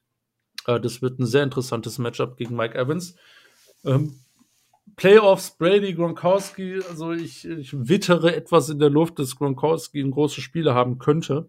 Ähm, also auch so unwahrscheinlich, wie das auch scheint. Ähm, das wird, glaube ich, der wesentliche Part sein, zu gucken, ähm, wie, äh, wie, sie das, wie sie das irgendwie im Rahmen hal- halten können, die, ähm, die Eagles. Aber ansonsten auch das, was bei den Bucks so die letzten Wochen alles abgefucktes passiert ist. Ich finde, dieses Game ist closer, als man denkt Okay. am Ende des Tages. Die, die Eagles haben eine, haben eine ziemlich solide Defense. Ne, die Nummer 9 Rush Defense, die Nummer 11 Pass Defense. Das ist ziemlich solid. Ähm, es wird natürlich irgendwo am Ende des Tages darauf ankommen, was hat Hurts für einen Tag, wie funktioniert die Offense und so weiter. Weil da haben wir alles gesehen diese Saison von den Eagles. Von absolut ungefährlich bis ähm, ja, äh, on fire äh, teilweise. Von daher, da wird es drauf kommen. Aber wenn man erstmal drauf guckt, Bucks, Eagles, die Saison, Record 9 9-8 zu 13-4, äh, Tom Brady, Rob Gronkowski, äh, Defense, die eigentlich auch äh, stacked ist trotzdem, äh, müsste man eigentlich ganz klar, und ich denke mal auch die Quote wird ähnlich sein, müsste man eigentlich ganz klar für die, für die äh, Bucks sein. Ich könnte mir vorstellen, das wird eine knappe Geschichte, das wird ein knappes Game. 8,5 8,5. ist die Quote. Ja. Also ich Ja. könnte, ich hätte, hätte sogar fast gedacht, die ist sogar noch einen Tacken höher, die Line. Ist die Line, ja. Die Line. Aber- die. Ja, pass auf, ich sehe hier vor allem, also du hast gerade Hertz angesprochen. Ich sehe für Hertz halt das, was wir über die ganze Saison eigentlich für, für Philadelphia gesagt haben, die notwendige Unterstützung. Und da ist die O-Line so elementar für. Also gerade was das Run-Game angeht, das möglich zu machen, plus die Unterstützung generell. Ähm, du kannst dieses Spiel nicht auf Hertz Schultern gewinnen. Dafür sind die Bucks zu stark. Wenn die spielen, wie sie eigentlich sollten, dann sehe ich hier eh generell relativ wenig Chance für Philly, muss ich sagen. Für mich wird dieses Spiel in der, also mit der O-Line der Eagles entschieden, die echt gut gespielt haben in den letzten Wochen.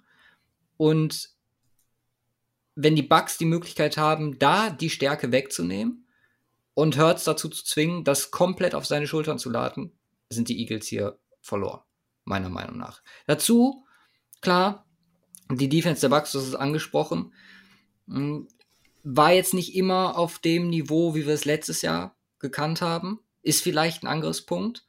Trotzdem, gerade gegen den Run, was wirklich die, die Stärke und das Ding sein sollte, über die die Eagles kommen, ist es für mich ein Mismatch hier. Und deswegen finde ich 8,5 fast schon zu wenig, muss ich sagen. Es ist, es ist so die äh, grundsätzliche Frage. Ähm, Number One Rush, also äh, wenn man es jetzt so nimmt oder Pass oder Rush ist vollkommen egal. Number Ru- One Defense gegen Number One Offense in dem Bereich. Was ist stärker? Mhm. Ne, das ist eine ganz interessante Frage. Die, die, ähm, ich glaube, ich glaube, die Bucks sind am Ende, ich glaube, Number 3, ich glaube, die Saints sind 1, die 49ers 2. Ja. Ähm, und die Bucks 3, ich glaube, äh, die Eagles sind die Number 1 äh, Rush, äh, Rush Offense. Ja. Was, was, was zählt am Ende mehr? Das ist, äh, das ist eine ganz interessante Frage. Ähm, gleicht sich das dann einfach aus oder äh, ist, das dann äh, relativ gesettelt? Ganz einfach Frage, wem vertraust du mehr? Der Qualität der, der Defense, die die Bugs haben? Oder der Offense der Eagles? Und da muss ich ganz klar sagen, bin ich bei den Bugs. Wenn wir es wirklich auf dieses Matchup runterbrechen wollen. Ja, unter, unterm Strich musst du das sagen, zumal ähm, was, was spricht besonders gegen die Eagles, besonders gegen die Eagles spricht, dass, dass sie noch kein wirklich, äh, kein, kein einziges Game gegen guten Gegner gewonnen ja. haben. Gut, die Panthers, ähm, aber das, äh, da, als sie noch gut waren, ne, ähm, war, war noch eine andere Geschichte. Aber ansonsten haben wir schon öfter drüber geredet. Ähm, ich meine, bei dem Schedule äh, ist fast schon automatisch, dass du da in die Playoffs kommst ähm, so wie es gelaufen ist. Also die neun Games, die mussten sie auch gewinnen. Hätten sogar noch mehr gewinnen können. Äh, Giants Loss, ne? Ähm, Broncos Loss. Aber, aber trotzdem, äh, ist, ist Playoffs, ist ein Match, äh, Match gegeneinander. Die Bucks haben schon gezeigt, ähm, ja, dass, dass sie in dem einen oder anderen Game tatsächlich auch mal verkacken können. Mhm. Das hat man gegen Washington gesehen, gegen die Saints hat man das, Saints hat man zweimal gesehen in dem Rahmen. Ähm, das sind so, das sind so die Sachen. Gegen die Jets war es eine sehr knappe Geschichte jetzt in Woche 17. Und die Situation hat sich ja nicht verbessert seitdem. Die Bucks-Situation ist allgemein, allgemein schlechter geworden über den Verlauf der Saison, insbesondere offensiv. Und das ist, das ist ein großer Faktor. Ähm, klar sehe ich die Bucks immer noch als äh, Favorit, als großer Favorit, aber ich ich kann nicht sagen, ich bin mir sicher, aber ich, äh, es ist nicht allzu versteckt, ähm, der Weg dahin, wie die Eagles das Ding gegebenenfalls gewinnen könnten. Okay. Ja gut, dann sind wir da unterschiedlicher Meinung. Ist aber auch okay. okay. Und es ist Tom Brady gegen die Eagles. stimmt, stimmt. Kommt noch dazu. Anderer Faktor, ja. Also ich bin gespannt. Also im Normalfall, aber was läuft in dieser Saison schon normal?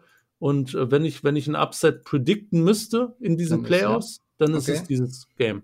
Okay. Ja, wahrscheinlich, also dafür sind die Games auch hier eigentlich wieder zu klar, alle sechs. Also, wenn man mal auf die Saison guckt, es wird irgendwas Weirdes passieren. Ja. Ich glaube, das Einzige, was, oder die einzigen beiden, die, die nicht in sich in eine klare Richtung entwickeln, sind 49ers Cowboys und Cardinals Rams.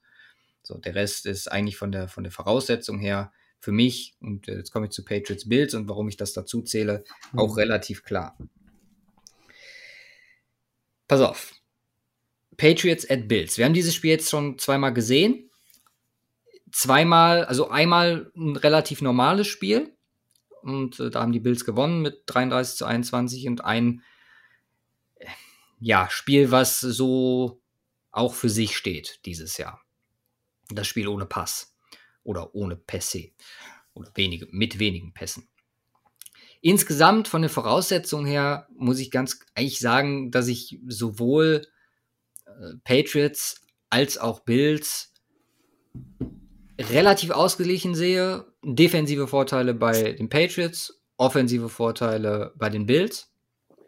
Und wenn wir jetzt mal darauf schauen, wie der Weg für, für das jeweilige Team sein könnte, zu gewinnen, ist es äh, aus Patriots Sicht über Defense zu kommen, Josh Allen dazu zu zwingen, Fehler zu machen, ähm, was definitiv funktionieren kann, haben wir auch dieses Jahr gesehen. Ähm, es ist halt bei den Patriots so aktuell, man hat aus den letzten vier Spielen nur einen Sieg geholt. Das war das Spiel gegen Jacksonville mit den 50 Punkten. Ansonsten und äh, da haben wir die Gegner äh, Colts, Bills und Dolphins. So, die wurden alle verloren. Colts relativ deutlich, Bills ebenfalls in diesem, in Anführungszeichen, normalen Spiel und jetzt das Wochenende war halt auch eigentlich unter Voraussetzungen, wo die Patriots gesagt haben, okay, wir, wir geben nochmal alles. Also abgeschenkt haben es definitiv nicht. Äh, schon auch irgendwie wieder ein Fingerzeig, sag ich jetzt mal. So bei Mac Jones so, man redet ja immer von dieser Rookie Wall, wo man sagt, ja, ist das irgendwie im ersten Jahr so ein bisschen limitiert? Ich sehe das schon in gewisser Weise, dass ein, ein Bills-Team ihm das Leben so schwer machen kann, weil die Defense ja auch nicht von der Hand zu weisen ist, auch wenn es auch wenn es nicht jetzt so eine starke Defense ist wie, wie vielleicht der Patriots, dass hier der Faktor sein könnte und deswegen für New England nur der, der Weg über die Defense nach vorne bleibt. So, das ist für mich so die, der Weg, sowohl die, äh, die Bills Defense, die versuchen muss, Mac Jones zu stören, als die Patriots Defense, die versuchen muss, äh, Josh Allen zu stören. Und äh, im besten Falle klappt es für beide und dann hat äh, Josh Allen einfach den höheren Floor für mich, der das Spiel dann entscheiden wird. So, wie gesagt, auch dieser Sieg, das ist mir im Moment zu fishy. Also dieser Sieg gegen die Bills, der unter diesen Voraussetzungen zustande kam. Klar müssen wir ja auch mit einkalkulieren, dass äh, Bill Belichick sich sicherlich für die Playoffs ausdenken wird. Aber da man das jetzt schon gezeigt hat, so diesen Plan, wie, wie, wie krank wäre das, wenn dieses Spiel äh, jetzt in den Playoffs dieses Wochenende passieren würde? Das wird sich so nicht replizieren lassen, weil die Bills sicherlich eine Idee dagegen haben mittlerweile. So, wer weiß, vielleicht zaubert er was aus dem Hut. Das ist immer der Vorteil in den Playoffs bei den Patriots, dass sie Bill Belichick auf ihrer Seite haben. Ich äh, sehe, wie gesagt, unter, unter vielen Aspekten im Moment einfach äh, das ausgeglichenere Team äh, mit den Bills hier als relativ klaren Favoriten an. Die Line befindet sich bei minus 4 und die finde ich passt ziemlich, ziemlich gut, muss ich sagen. Ja, was soll man da sagen? Du, du, du sagst es, also das, der Win von Patriots, äh, das Game, das 9-0, das ist zu fishy, das ist, äh, war es ein 9-0? Ich weiß es gar nicht mehr. Nee, es war ein 14-10. 14-10, das war es. 9-0 war das Bucks Saints Game. Ja. Ähm, also das ist fishy. Also das lasse ich außen vor und dann spricht dafür, dass die äh, das äh, Game in Woche 16, 16 ähm, gegen die Pets äh, doch sehr ordentlich, ordentlich gewonnen haben. Was aber noch viel mehr für mich für die Bild spricht, ist äh, Devin Singletary. Okay. Devin Singletary in den letzten zwei Games, klar, es waren nur die Jets, es waren nur die Falcons, aber ähm, das, was ich immer schon bemängelt habe, weil im Grunde ist diese Offense und ist ja irgendwo nachvollziehbar. Im Grunde ist diese Offense nur Josh Allen. Das mhm. klappt vielleicht bei den Chiefs mit Patrick Mahomes, wo Run Game, hm, also aber selbst da ist es besser, wenn Clyde, äh, äh Clyde Edwards Hilaire äh, gut läuft. Selbst da ist es einfacher und ähm, Allen ist nicht auf dem Niveau, dass, dass er meiner Meinung nach selbst auch als Dual Threat, wenn er laufen kann, und er ist auch schon über 100 Yards gelaufen ähm, äh, in dieser Saison, das, ich glaube, das ist nicht der Weg zum Erfolg. Äh, definitiv nicht in den Playoffs, ähm, was, was die bringen. Du brauchst trotzdem Running Back. Du brauchst trotzdem Running Game mit einem Running Back. Und das, äh, da haben wir starke Ansätze gesehen, insbesondere in den letzten zwei, drei Wochen. Und ich glaube, das müssen sie fortführen, weil das ist auch, äh, ja, in Anführungsstrichen äh, eine Schwäche von den Patriots in dem Rahmen. Ne, wo sie gut sind, ist Bälle wegzunehmen, äh, Pass Defense, das ist äh, das, was sie extrem gut können. Ähm, und, und eine, eine, kleine Schwäche ist da die, äh, die ähm, die Run-Defense und das ist, glaube ich, trotzdem was, auch wenn die, wenn die Bills es nicht ganz so oft gezeigt haben, was sie gut umsetzen können. Ähm, weil A haben sie das Person, äh, Personal, ich fand immer schon, Devin Singletary ist ein richtig guter Back. Ähm, die O-Line ist äh, ziemlich solide, auch im äh, Run-Blocking. Und du musst immer Angst haben vor Josh Allen, also gib ab und zu dem Running, Black, äh, Running Back den Ball. Ein äh, paar, äh, paar Draw-Plays oder ähm, Run-Options oder sonst was äh, ruhig mit reinbringen und dann hast du, glaube ich, eine sehr gute Chance und gibst Belichick doch einiges, äh, wo er gegen planen muss, äh, wo du dich auf, wo du dich echt gut ähm, aufstellst, dann für die Playoffs. Ja, und Flexibilität glaub, der, gegen Patriots super wichtig. Eben, und ich glaube, das ist der Way to go und ähm, ich, ich, bin ja auch definitiv bei den Bills. Plus es ist zu Hause bei den Bills und äh, ja. Wie ist die ja. Line? Vier. Ich ja, finde, die passt ich. wie die Faust aufs Auge. Also, das kann in beide Richtungen gehen. Also, die Bills können mit vier Punkten. Also, es ist ein bisschen besser einfach als ein, als ein vier Aber die würde ich nehmen. Also, die Bills mit ja? vier würde ich nehmen, ja. Okay.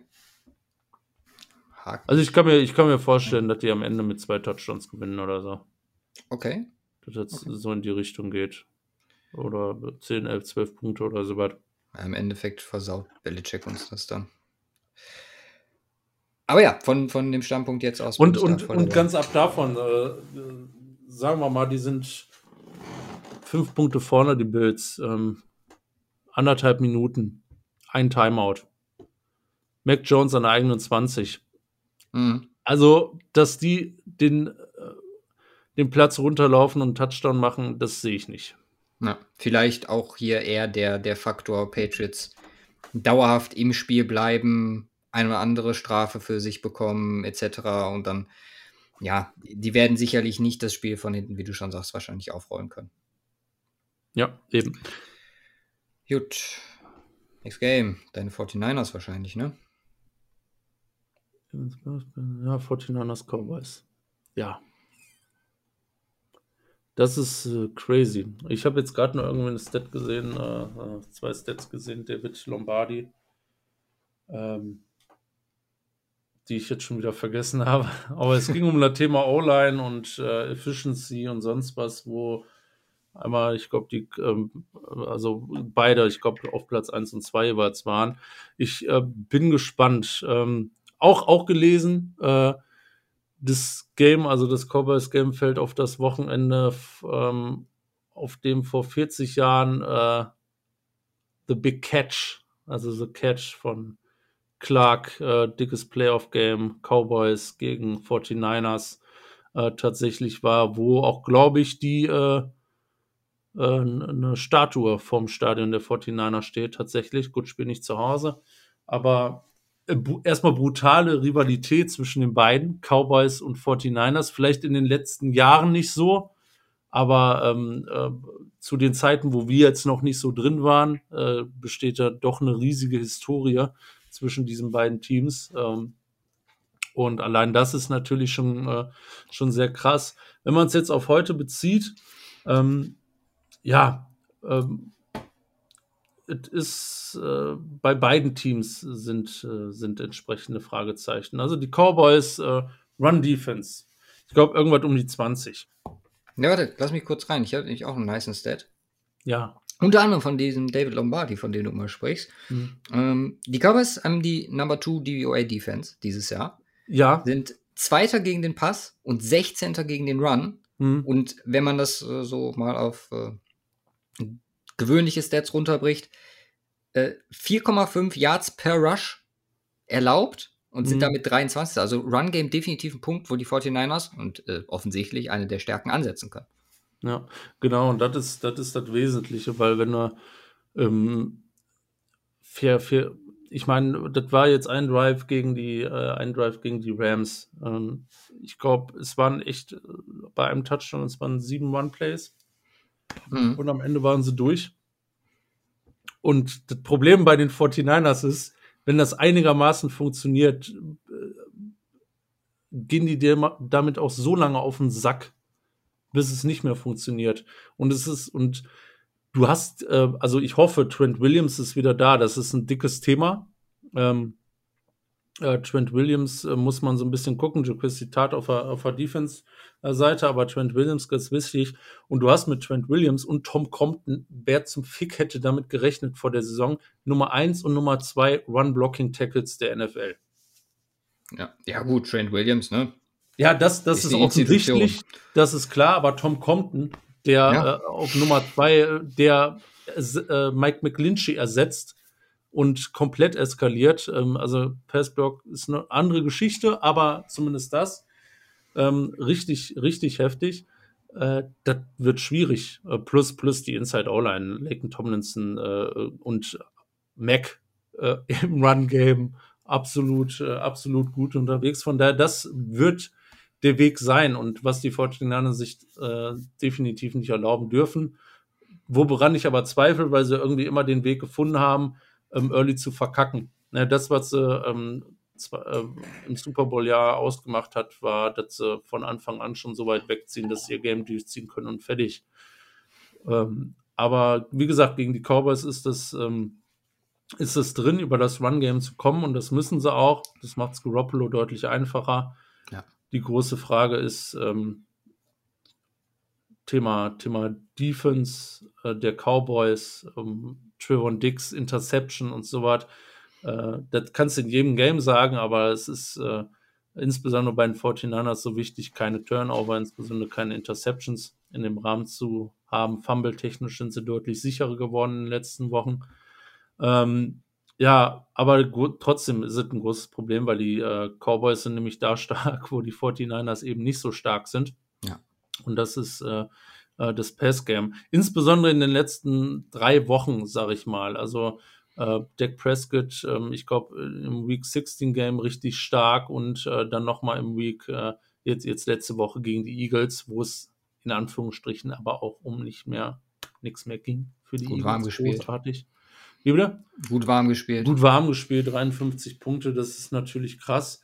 Ähm, aber auch äh, in der 49er Secondary hat sich so ein bisschen was wieder getan. Mosley ist wieder zurück. Ähm, Embry Thomas, Rookie, äh, der das ein oder andere Mal geburnt wurde, insbesondere was äh, PIs angeht. Ähm, in den letzten zwei Spielen äh, dicke Plays gemacht und äh, immer besser. Ja, aber nichtsdestotrotz wird das, wird das was sein, was die Cowboys versuchen werden zu abusen, was sie auch machen müssen. Weil man wird, glaube ich, wenig sehen über Ezekiel Elliott. Ich meine, die 49ers haben die Nummer 2 Wash Defense. Ja. Äh, am Ende des Tages, was einfach krank ist. Also DJ Jones und Eric Armstead sind da einfach viel zu groß, um da dran vorbeizukommen. Äh, von daher wird es darüber kommen. Und das macht mir eigentlich noch mehr ab. Also ich hätte lieber, dass die Rush Defense schlechter wäre, auch Mhm. wenn es eigentlich gar keinen Sinn macht, äh, dass nicht äh, zu viel PI-Fischen gehen. Aber ich glaube, das wird ähm, Thema sein. Und äh, klar ist es impressive, wie die 49ers jetzt gegen die Rams zurückgekommen sind, aber das machst du nicht jedes Spiel.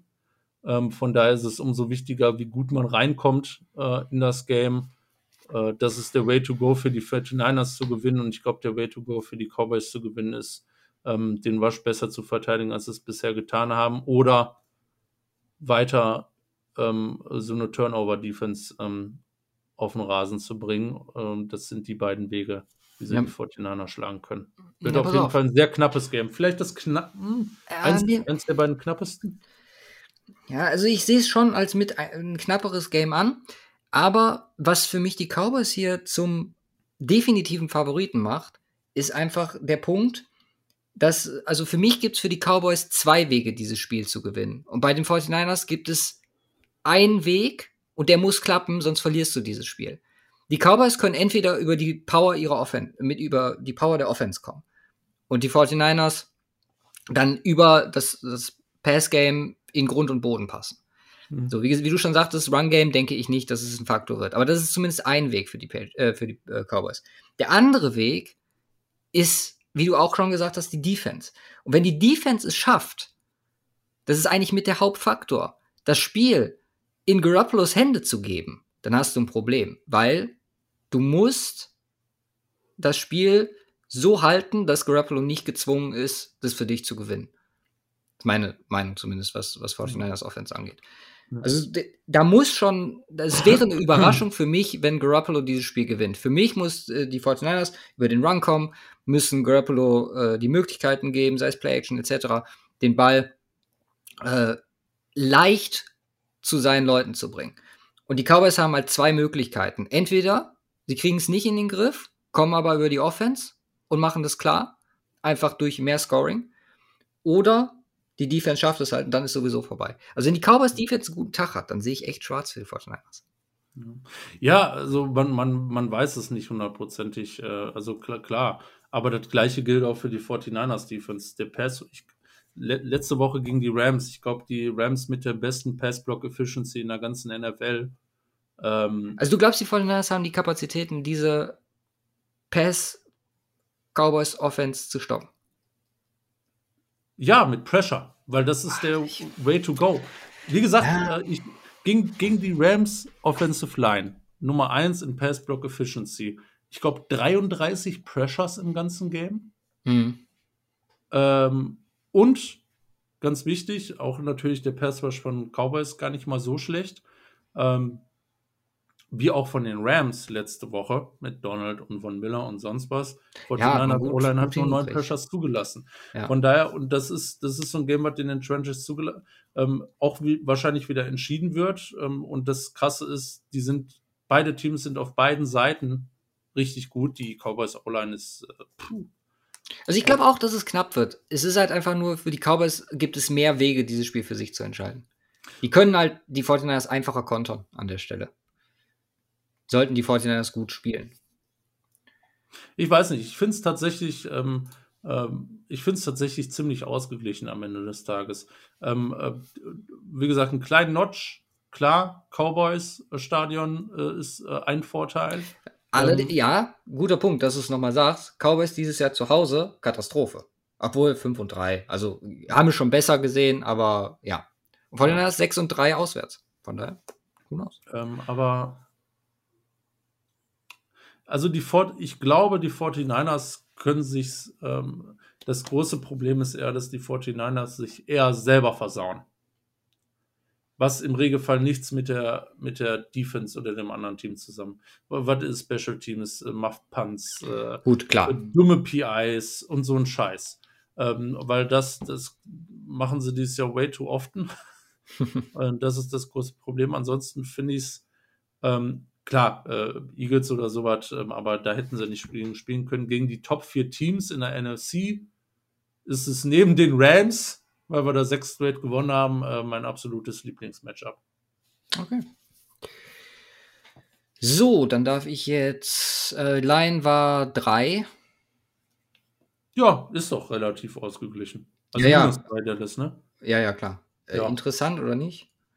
Nee, Okay, dann also äh, das steht fest, das dass wir Cardinals Rams nehmen müssen, weil Steelers Chiefs werden wir definitiv nicht nehmen. Die haben doch schon gegeneinander gespielt. Haben die, haben die äh, Chiefs die dann nicht komplett äh, zerstört? Die Chiefs, die Steelers? Ja. Ja, 36-10. Ähm, ja, ja, also die Line ist 12,5, deswegen, das wird. Ja, easy. Äh, 26, 26 ist größer als äh, 12,5. ich denke, das wird. Ja. Der Cardinals Rams ist genauso. Nee, warte. Äh, ach nee, Cardinals waren da immer, immer raus aus der, aus der Equation. Gibt ja müssen, müssen wir am Ende nochmal gucken. Aber ja, dieses Spiel, Chiefs gegen Steelers, es ist obwohl, relativ eindeutig. Also, äh, obwohl nicht nur relativ. Es ist eindeutig, das Spiel findet in Kansas City statt. Die Chiefs sind unfassbar heimstark, haben zwei Spiele zu Hause verloren. Die Steelers haben, wenn, ihre Siege auch zu Hause geholt. Ich glaube, bis auf drei im Endeffekt von denen. Mhm. Klar, du hast dieses Steelers... Hätten sie nicht kriegen können, die Steelers. Nein, natürlich nicht. Also keiner in der AFC vermutlich. Du hast die, diese, diese Steelers Magic, von der wir gesprochen haben, und äh, ich glaube, ich, es gibt sogar den O-Ton von mir, der ich sage, der, das funktioniert halt gegen Teams wie so und so, aber nicht gegen Teams wie Chiefs etc. Und genauso wird es kommen. Also es gibt definitiv aus 50 Spielen zwei Stück, so würde ich jetzt einfach mal die Chancen einschätzen, in denen die Steelers Defense, angeführt von TJ Watt etc., Patrick Mahomes, in ja, in Sphären von zu Beginn der Saison zurückbefördert und ihn zu so vielen Fehlern zwingt, dass sie das Spiel, also da, da müssen drei bis vier Interceptions passieren, damit dieses Spiel, beziehungsweise Fumbles, äh, dicke Sacks, großer Raumverlust, damit dieses Spiel knapp wird. Anderen, andere Möglichkeiten sehe seh ich absolut nicht. Und da kann Tyreek Hill verletzt sein, das macht Byron Pringle, das macht, dafür ist Patrick Mahomes zu gut und dieses Matchup zu, zu verkehrt einfach ja. in sich. Doch, du kannst mir nicht erzählen, dass, also die Chiefs scoren Punkte. Und dieses Steelers-Team, es schafft, es, es hat es über das Jahr geschafft, Spiele close zu halten und in wichtigen Momenten am Start zu sein. Das muss man ihnen lassen. Das wird dieses Wochenende nicht passieren. Da, also ich 12,5 ist zwar hoch, im Zweifel, wenn, wenn wir jetzt uns auf kein weiteres Spiel einigen können, dann würde ich sagen, nehmen wir das. Weil, wie gesagt, es gibt ohne das unvorhergesehene Dinge, klar, sind die Saison mehrmals passiert, aber ohne dass unvorhergesehene Dinge passieren, wie gerade gesagt habe, ein krasser Defensivauftritt gegen eine O-Line, die sich mittlerweile gefangen hat, plus ein äh, Penalties etc., Ejections, irgendwie sowas, Verletzungen. Das muss man natürlich, oder das birgt immer die Möglichkeit in der NFL, dass ein anderes Team eine Chance hat. Übrigens müssen wir noch dazu sagen, dass natürlich auch äh, das Covid-Thema hier alle Predictions quasi ja, vernichten kann, wenn die entsprechenden Wege, die wir jetzt gerade aufzeigen, dadurch gestört werden. Dazu kommt halt auch noch eine Chiefs Defense, die äh, nicht von der Hand zu weisen ist und äh, entsprechend Ben das Leben auch schwer machen wird. Deswegen, ich, ich tue mich hier wirklich schwer, eine Möglichkeit zu sehen, wie dieses Spiel in eine andere Richtung gehen sollte. Und das ist, das ist definitiv das klarste Spiel von allen, über wir diese Woche sprechen. Also, also musst du sagen, wie siehst du die Chancen, wenn die, also bei mir wären es ja vier Spiele aus 100. Wie viele Spiele aus 100 Spielen gewinnen die Steelers gegen die Chiefs? 40. 40? Also haben die 40-prozentige Siegchance. Nein. Achso, das heißt, das ist mathematisch ungerecht. Das wusste ich gar nicht. ähm, äh, nein, also, äh, aber du, du, du, man, man darf nicht vergessen, und das sage ich, sag ich schon seit so vielen Jahren, Ben Roethlisberger ist, ähm, also dem kann man vertrauen. Mhm. nee, was soll man sagen? Da kriegst du nicht gut geredet, die Steelers. Ähm, obwohl ich es ein bisschen befriedigend finde, dass sie in die Playoffs gekommen sind. Ähm, ja, ähm, Punkt. Mehr, mehr, kann man dazu nicht sagen. Ich finde, ich finde, ich finde Steelers in Playoffs, Steelers gehören in die Playoffs, ganz egal, wie scheiße spielen. Äh, und äh, sie können jedes Game irgendwie noch ansatzweise interessant machen. Ähm, ich glaube, die Wahrscheinlichkeit ist ja, ist ja natürlich leider sehr hoch, ähm, dass äh, es nicht spannend wird und dass es einfach das komplette Runs-Game wird. Ähm, weil Ding gefühlt nach anderthalb Quartern schon durch ist, weil die Steelers äh, wieder komplett vergessen haben, dass man auch in der ersten, äh, ersten Hälfte scoren darf. Also auch hier würde ich Wege sehen, wie das theoretisch möglich ist, dass die Steelers das gewinnen, aber die Wahrscheinlichkeit ist natürlich sehr gering. Ja, dann. Also für die Steelers können für mich dieses Spiel nicht. Also es ist, die Chiefs es können es verlieren. Es ist kein unter extremen Umständen. Es ist kein Colts Jaguars Game, wo ich vor dem Spiel keinerlei Möglichkeit gesehen hätte, wie die Colts das verlieren können. Hier würde ich, ich zumindest noch irgendwas sehen. Ähnlich schlimm, wenn nicht sogar noch schlimmer. Nein. Unter dem, doch unter dem Aspekt Playoffs, unter dem Aspekt, dass es, also gerade wenn du auf der, ja, das stimmt. Das ist natürlich jetzt blöd, weil man, weil man dieses Vintage Szenario gesehen hat. Vielleicht sehen wir Vintage Ben Roethlisberger mit einem 500-Yard-Game. Den haben wir seit drei Jahren nicht mehr gesehen. Ich meine, das Einzige, was du brauchst, ist, keine Ahnung, 10 50-50 Balls, die zu 80% in deinen Favor gehen.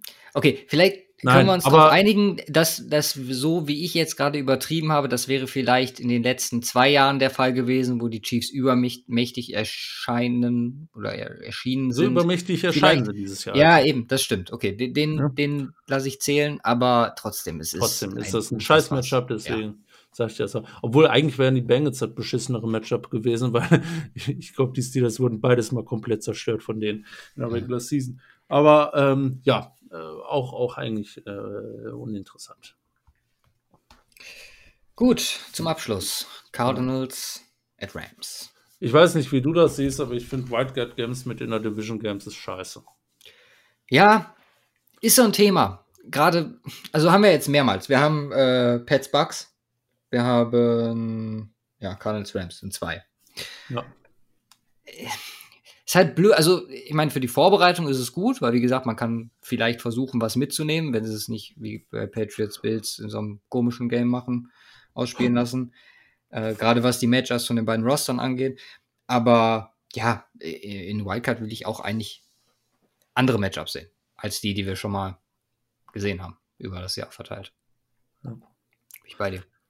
Ja, äh, Rams, Rams Cardinals. Äh, Regular Season Record ist ausgeglichen, beide haben eins gewonnen. Ähm, ja, was spricht gegen die Cardinals? Gegen die Cardinals spricht die zweite Saisonhälfte.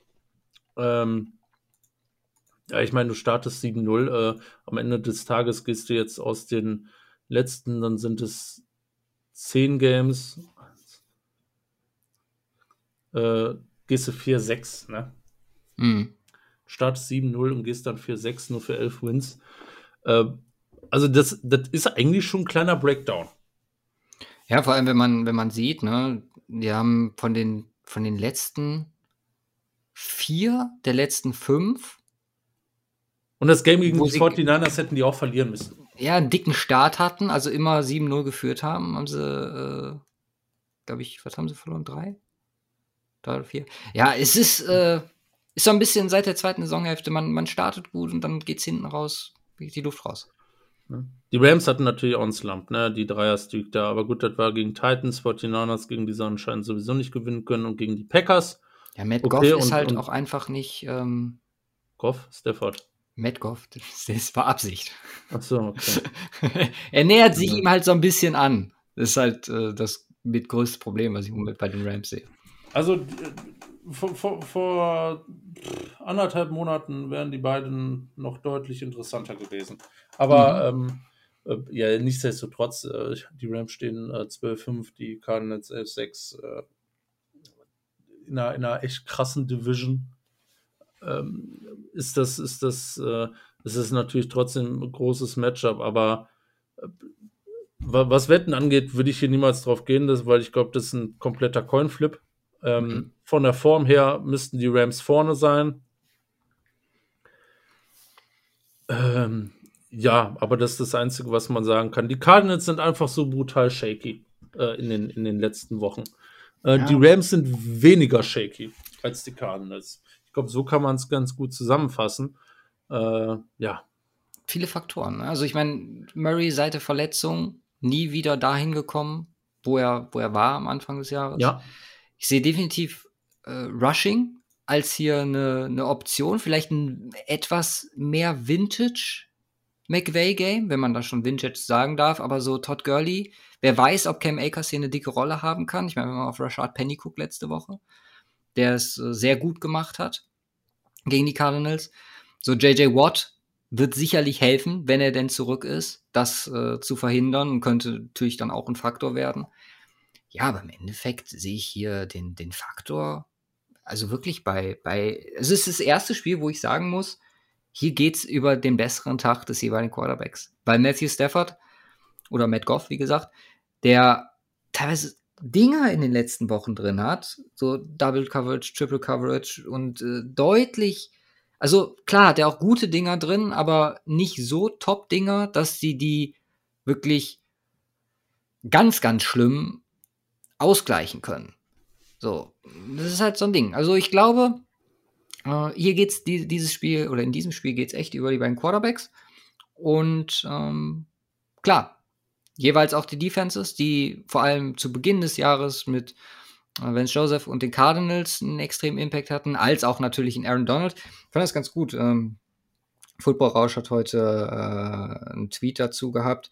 Aaron Donald Stats, den habe ich dann einfach auf meinem privaten Account noch so ein bisschen ergänzt, weil ich der Meinung war, wie krank das eigentlich? Also Aaron Donald erstmal äh, 86 Pressures, 12,5 Sacks, 60% Double Team Rate, äh, 27% Pass Rush Win, Win Rate und 19 Tackles for Loss. Unfassbar. Wenn man dazu überlegt, dass ist der Kerl über 1000 Snaps gespielt hat. 1040 Snaps. Und hm. guck mal auf äh, Defensive Tackle, da spielt keiner, ich glaube 10 Stück haben 800 Snaps gespielt dieses Jahr. Es ist unfassbar. Und dann diese Konstanz, die in den Zahlen, die ich gerade ge gesagt habe, nochmal da, dargelegt äh, wurde. Ähm, es ist einfach krank. Und äh, deswegen auch er, wo wir jetzt gerade kurz mal Defensive Player of the Year angesprochen haben. Äh, wie gesagt, es wird TJ Watt werden, einfach wegen den Sex. Aber sowohl Crosby als auch äh, Aaron Donald wären definitiv äh, ja, Kandidaten, die es äh, auch verdient hätten.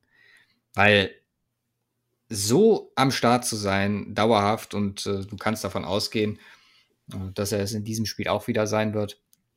Und das ist äh, beispiellos in der NFL.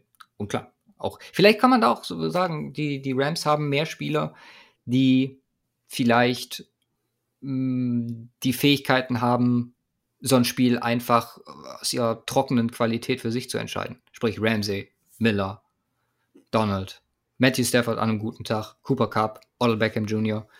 Ja. Einfach dieses, dieses High-High-End-Potenzial vielleicht etwas breiter gestückt ist als äh, von Kyler Murray.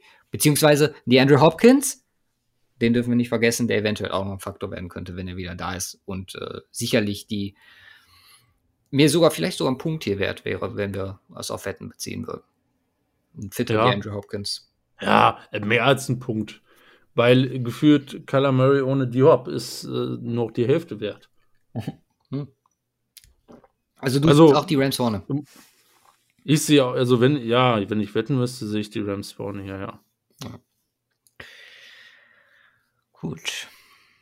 Ja, also, wir haben dann eigentlich dauerhaft die Favoriten weiter getippt. Sprich Bengals, Bills, Bucks, Cowboys. Du hast gesagt, es könnte knapp werden mit den 49ers. Klar.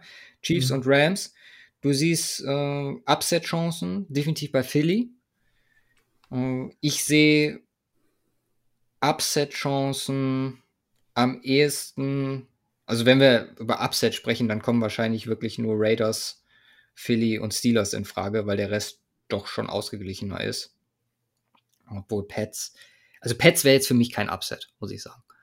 Das wäre ein, ja, ein Sieg unter gewissen Umständen. Und der- Umstand äh, heißt Bill Belichick, vermutlich.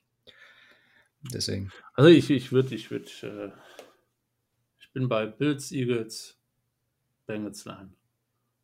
Bills, Eagles. Also wenn einen dritten nehmen, wie gesagt, Steelers, Chiefs fällt raus, klar kann man sagen, man geht auf die Rams, aber vier, hm, okay, also wir nehmen die Bills minus 4. Wir nehmen die Bengals minus 5,5 hm. und die Eagles plus 8,5. ja, Okay. also die, die Eagles kommen rein, also safe. Bin gespannt. Ja, schwierig Fein. zu sagen alles. Die Wette der Woche aus der letzten Woche äh, gestaltete sich wie folgt. Wir mussten gerade erstmal nochmal nachhören, was wir als Alternative zu Bengals gegen Browns angeboten hatten, weil da habt ihr hoffentlich die Finger von gelassen. Äh, wenn ihr klug wart, habt ihr auch frühzeitig gehört, dass Jordan Love spielen wird und auch die Fingers von Packers gelassen, was unsere Alternative war und natürlich nicht geklappt hat. Dafür ist Minnesota reingekommen mit minus zweieinhalb und die Jets plus 17 war ein Push bei 17 Punkten. Das Muss auch erstmal äh, hinkriegen, das ist echt asozial. ja, das macht aus der Regular Season eine 29, 22 und 3, mit der man erstmal zufrieden sein kann, was wir aber sicherlich über die Playoffs jetzt noch ausbauen möchten. So, und jetzt Set of the Week. Übrigens, von letzter Woche, ne? Der Stat hat sich natürlich äh, weiter fortgesetzt. Bei Miami und Mac Jones. Oh, Man hat natürlich Damn. gewonnen, weil hatte ja ein O im Namen. Also war ja klar. Dann an ja, stimmt. Da hätten wir drauf gehen sollen. Ja. Wir haben, glaube ich, noch drüber gesprochen, aber waren dann so, ja, vielleicht, ja. So, wir haben, wie viele Playoff-Teams haben wir? 1, 2, 3, 4, 5, 6, 7, 8, 9, 10, 11, 12, 13, 14. 14 Playoff-Teams. Mhm. Wir haben mal geguckt, wann die ihr letztes Playoff-Spiel gewonnen haben. Überraschende Sachen dabei. Packers 2020, Rams 2020, Bucks 2020, Chiefs 2020 und Bills 2020. Weniger überraschend. Ähm, Titans 2019. Wann hat er denn 49ers das letzte Playoff-Spiel gewonnen? Ja, Im Super Bowl, ja. Ja, 2019 ebenfalls, korrekt. Und dann wird's, Packers äh, zerstört. dann wird's lustiger. Oder wer glaubst du von denen hat zuletzt ein Playoff-Spiel gewonnen? Von den Kandidaten, die wir am Start haben. Also, ähm, zu, also, äh, so most recently. Ja, Okay. Ähm, das ist echt auf Deutsch schwieriger zu finden. Ähm, zuletzt. Wer hat zuletzt äh, ein Playoff-Spiel gewonnen? Von denen äh, AFC und NFC gleichmäßig, ne? Wie meinst du gleichmäßig? Äh, Also bei, beide zusammengerechnet. Also wen haben wir jetzt noch auf dem Radar davon? Bengals, Raiders, Steelers? Cardinals, Patriots, Eagles und Cowboys. Patriots. Patriots 2018. Komm on, die hatten Tom Brady eine Zeit lang. Ja. Ja. Ach so, ja, ist natürlich. Ja, zuletzt, dann haben wir uns vertan. Wer hat als. wow. Ja, guck, ist doch ja, ja, so ja, ja, du hast recht, du hast recht. wer, wer hat. Welcher Playoff-Sieg? Ist am längsten her. Genau, das meinte ich. Ähm, Eagles, nee. 49ers, nee. Cardinals, nee. 2015 Ähm, zuletzt. Ja. Cowboys auch, nee. Das dürfte das gleiche Jahr gewesen sein. Cowboys Ähm, 2018. Ach so, okay. Ja, who cares? Ähm, das, Erste Prescott. Patriots sind raus. Dann müssen. Hat Andy Dalton Playoff-Sieg? Nee. Oder? Nee. Dann sind's. Es sind die Bengals. Ist korrekt. Wie lange meinst du, liegt das zurück? 20 Jahre. Ja, 32 oder 31. Okay, 1990. 1990, das ist heftig. Die Raiders 2002. Da fand ich äh, interessant und äh, genau darüber musste ich auch nachdenken, ob Andy Dalton einen Playoff-Sieg hat. Da wurde nämlich immer angekreidet, dass er das, äh, 02 oder was ist er gegangen? Ich meine, ich habe irgendwie sowas gelesen. Ja. Mal. dass er das nicht geschafft hat. Cardinals 2015, Carson Palmer damals noch. Ja, also, und Raiders 2002 kann ich dir jetzt gerade nicht sagen, wer da Quarterback war.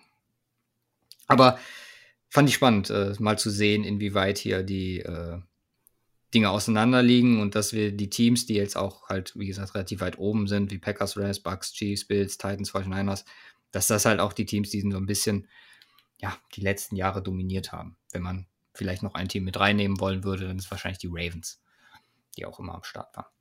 Mhm. Gut. Und die Patriots natürlich, aber die sind, kommen ja kurz danach, 2018, letzte. Hat noch einer, wartet noch einer länger auf einen Playoff-Sieg als die Bengals? Äh, ja, wahrscheinlich die Jets oder so. Also, Meinst du? ja, kann mir nicht, obwohl die Jets, die waren Anfang der 2000er, äh, waren die doch auch am Start. Mal Longest Playoff Drought an sich sind die Cardinals waren mal 74 Saisons nicht in den Playoffs. Okay. 74 Jahre. The longest drought since the championship of any kind set of the Cardinals at 47. Okay, Championship, okay. Hm. Da gucke ich für nächste Woche nach. Dann Postseason Appearance, elf Jahre, die New York Jets. Waren 2010 erst im AFC Championship Game. Mit wem? Wer war der Quarterback? Gute Frage. Ich weiß nur, dass Daryl Reeves äh, Cornerback war.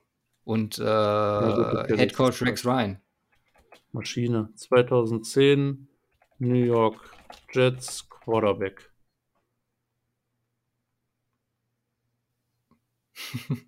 Also der Super Bowl war 2010. Mhm. Nee, Also. Das ist immer die Frage. Was Mark Sanchez?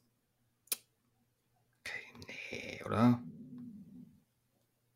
2009 New York Jets Season. Playoff Finish, One Wildcard Playoffs. Die Bengals sind tatsächlich das Team, was äh, zuletzt in den Playoffs war.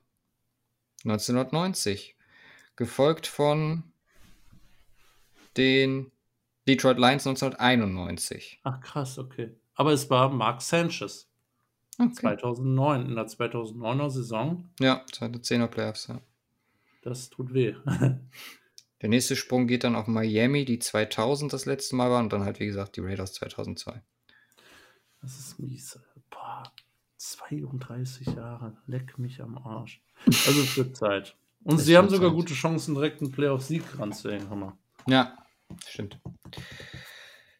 Ja, dann würde ich sagen, wir verabschieden uns für diese Woche, hören uns äh, in der nächsten mit dann den Divisionals plus weiteren Coaching-Erkenntnissen, vielleicht GM-Erkenntnissen. Wünschen Mhm. euch eine wunderschöne Woche. Macht's gut und haut rein. Peace.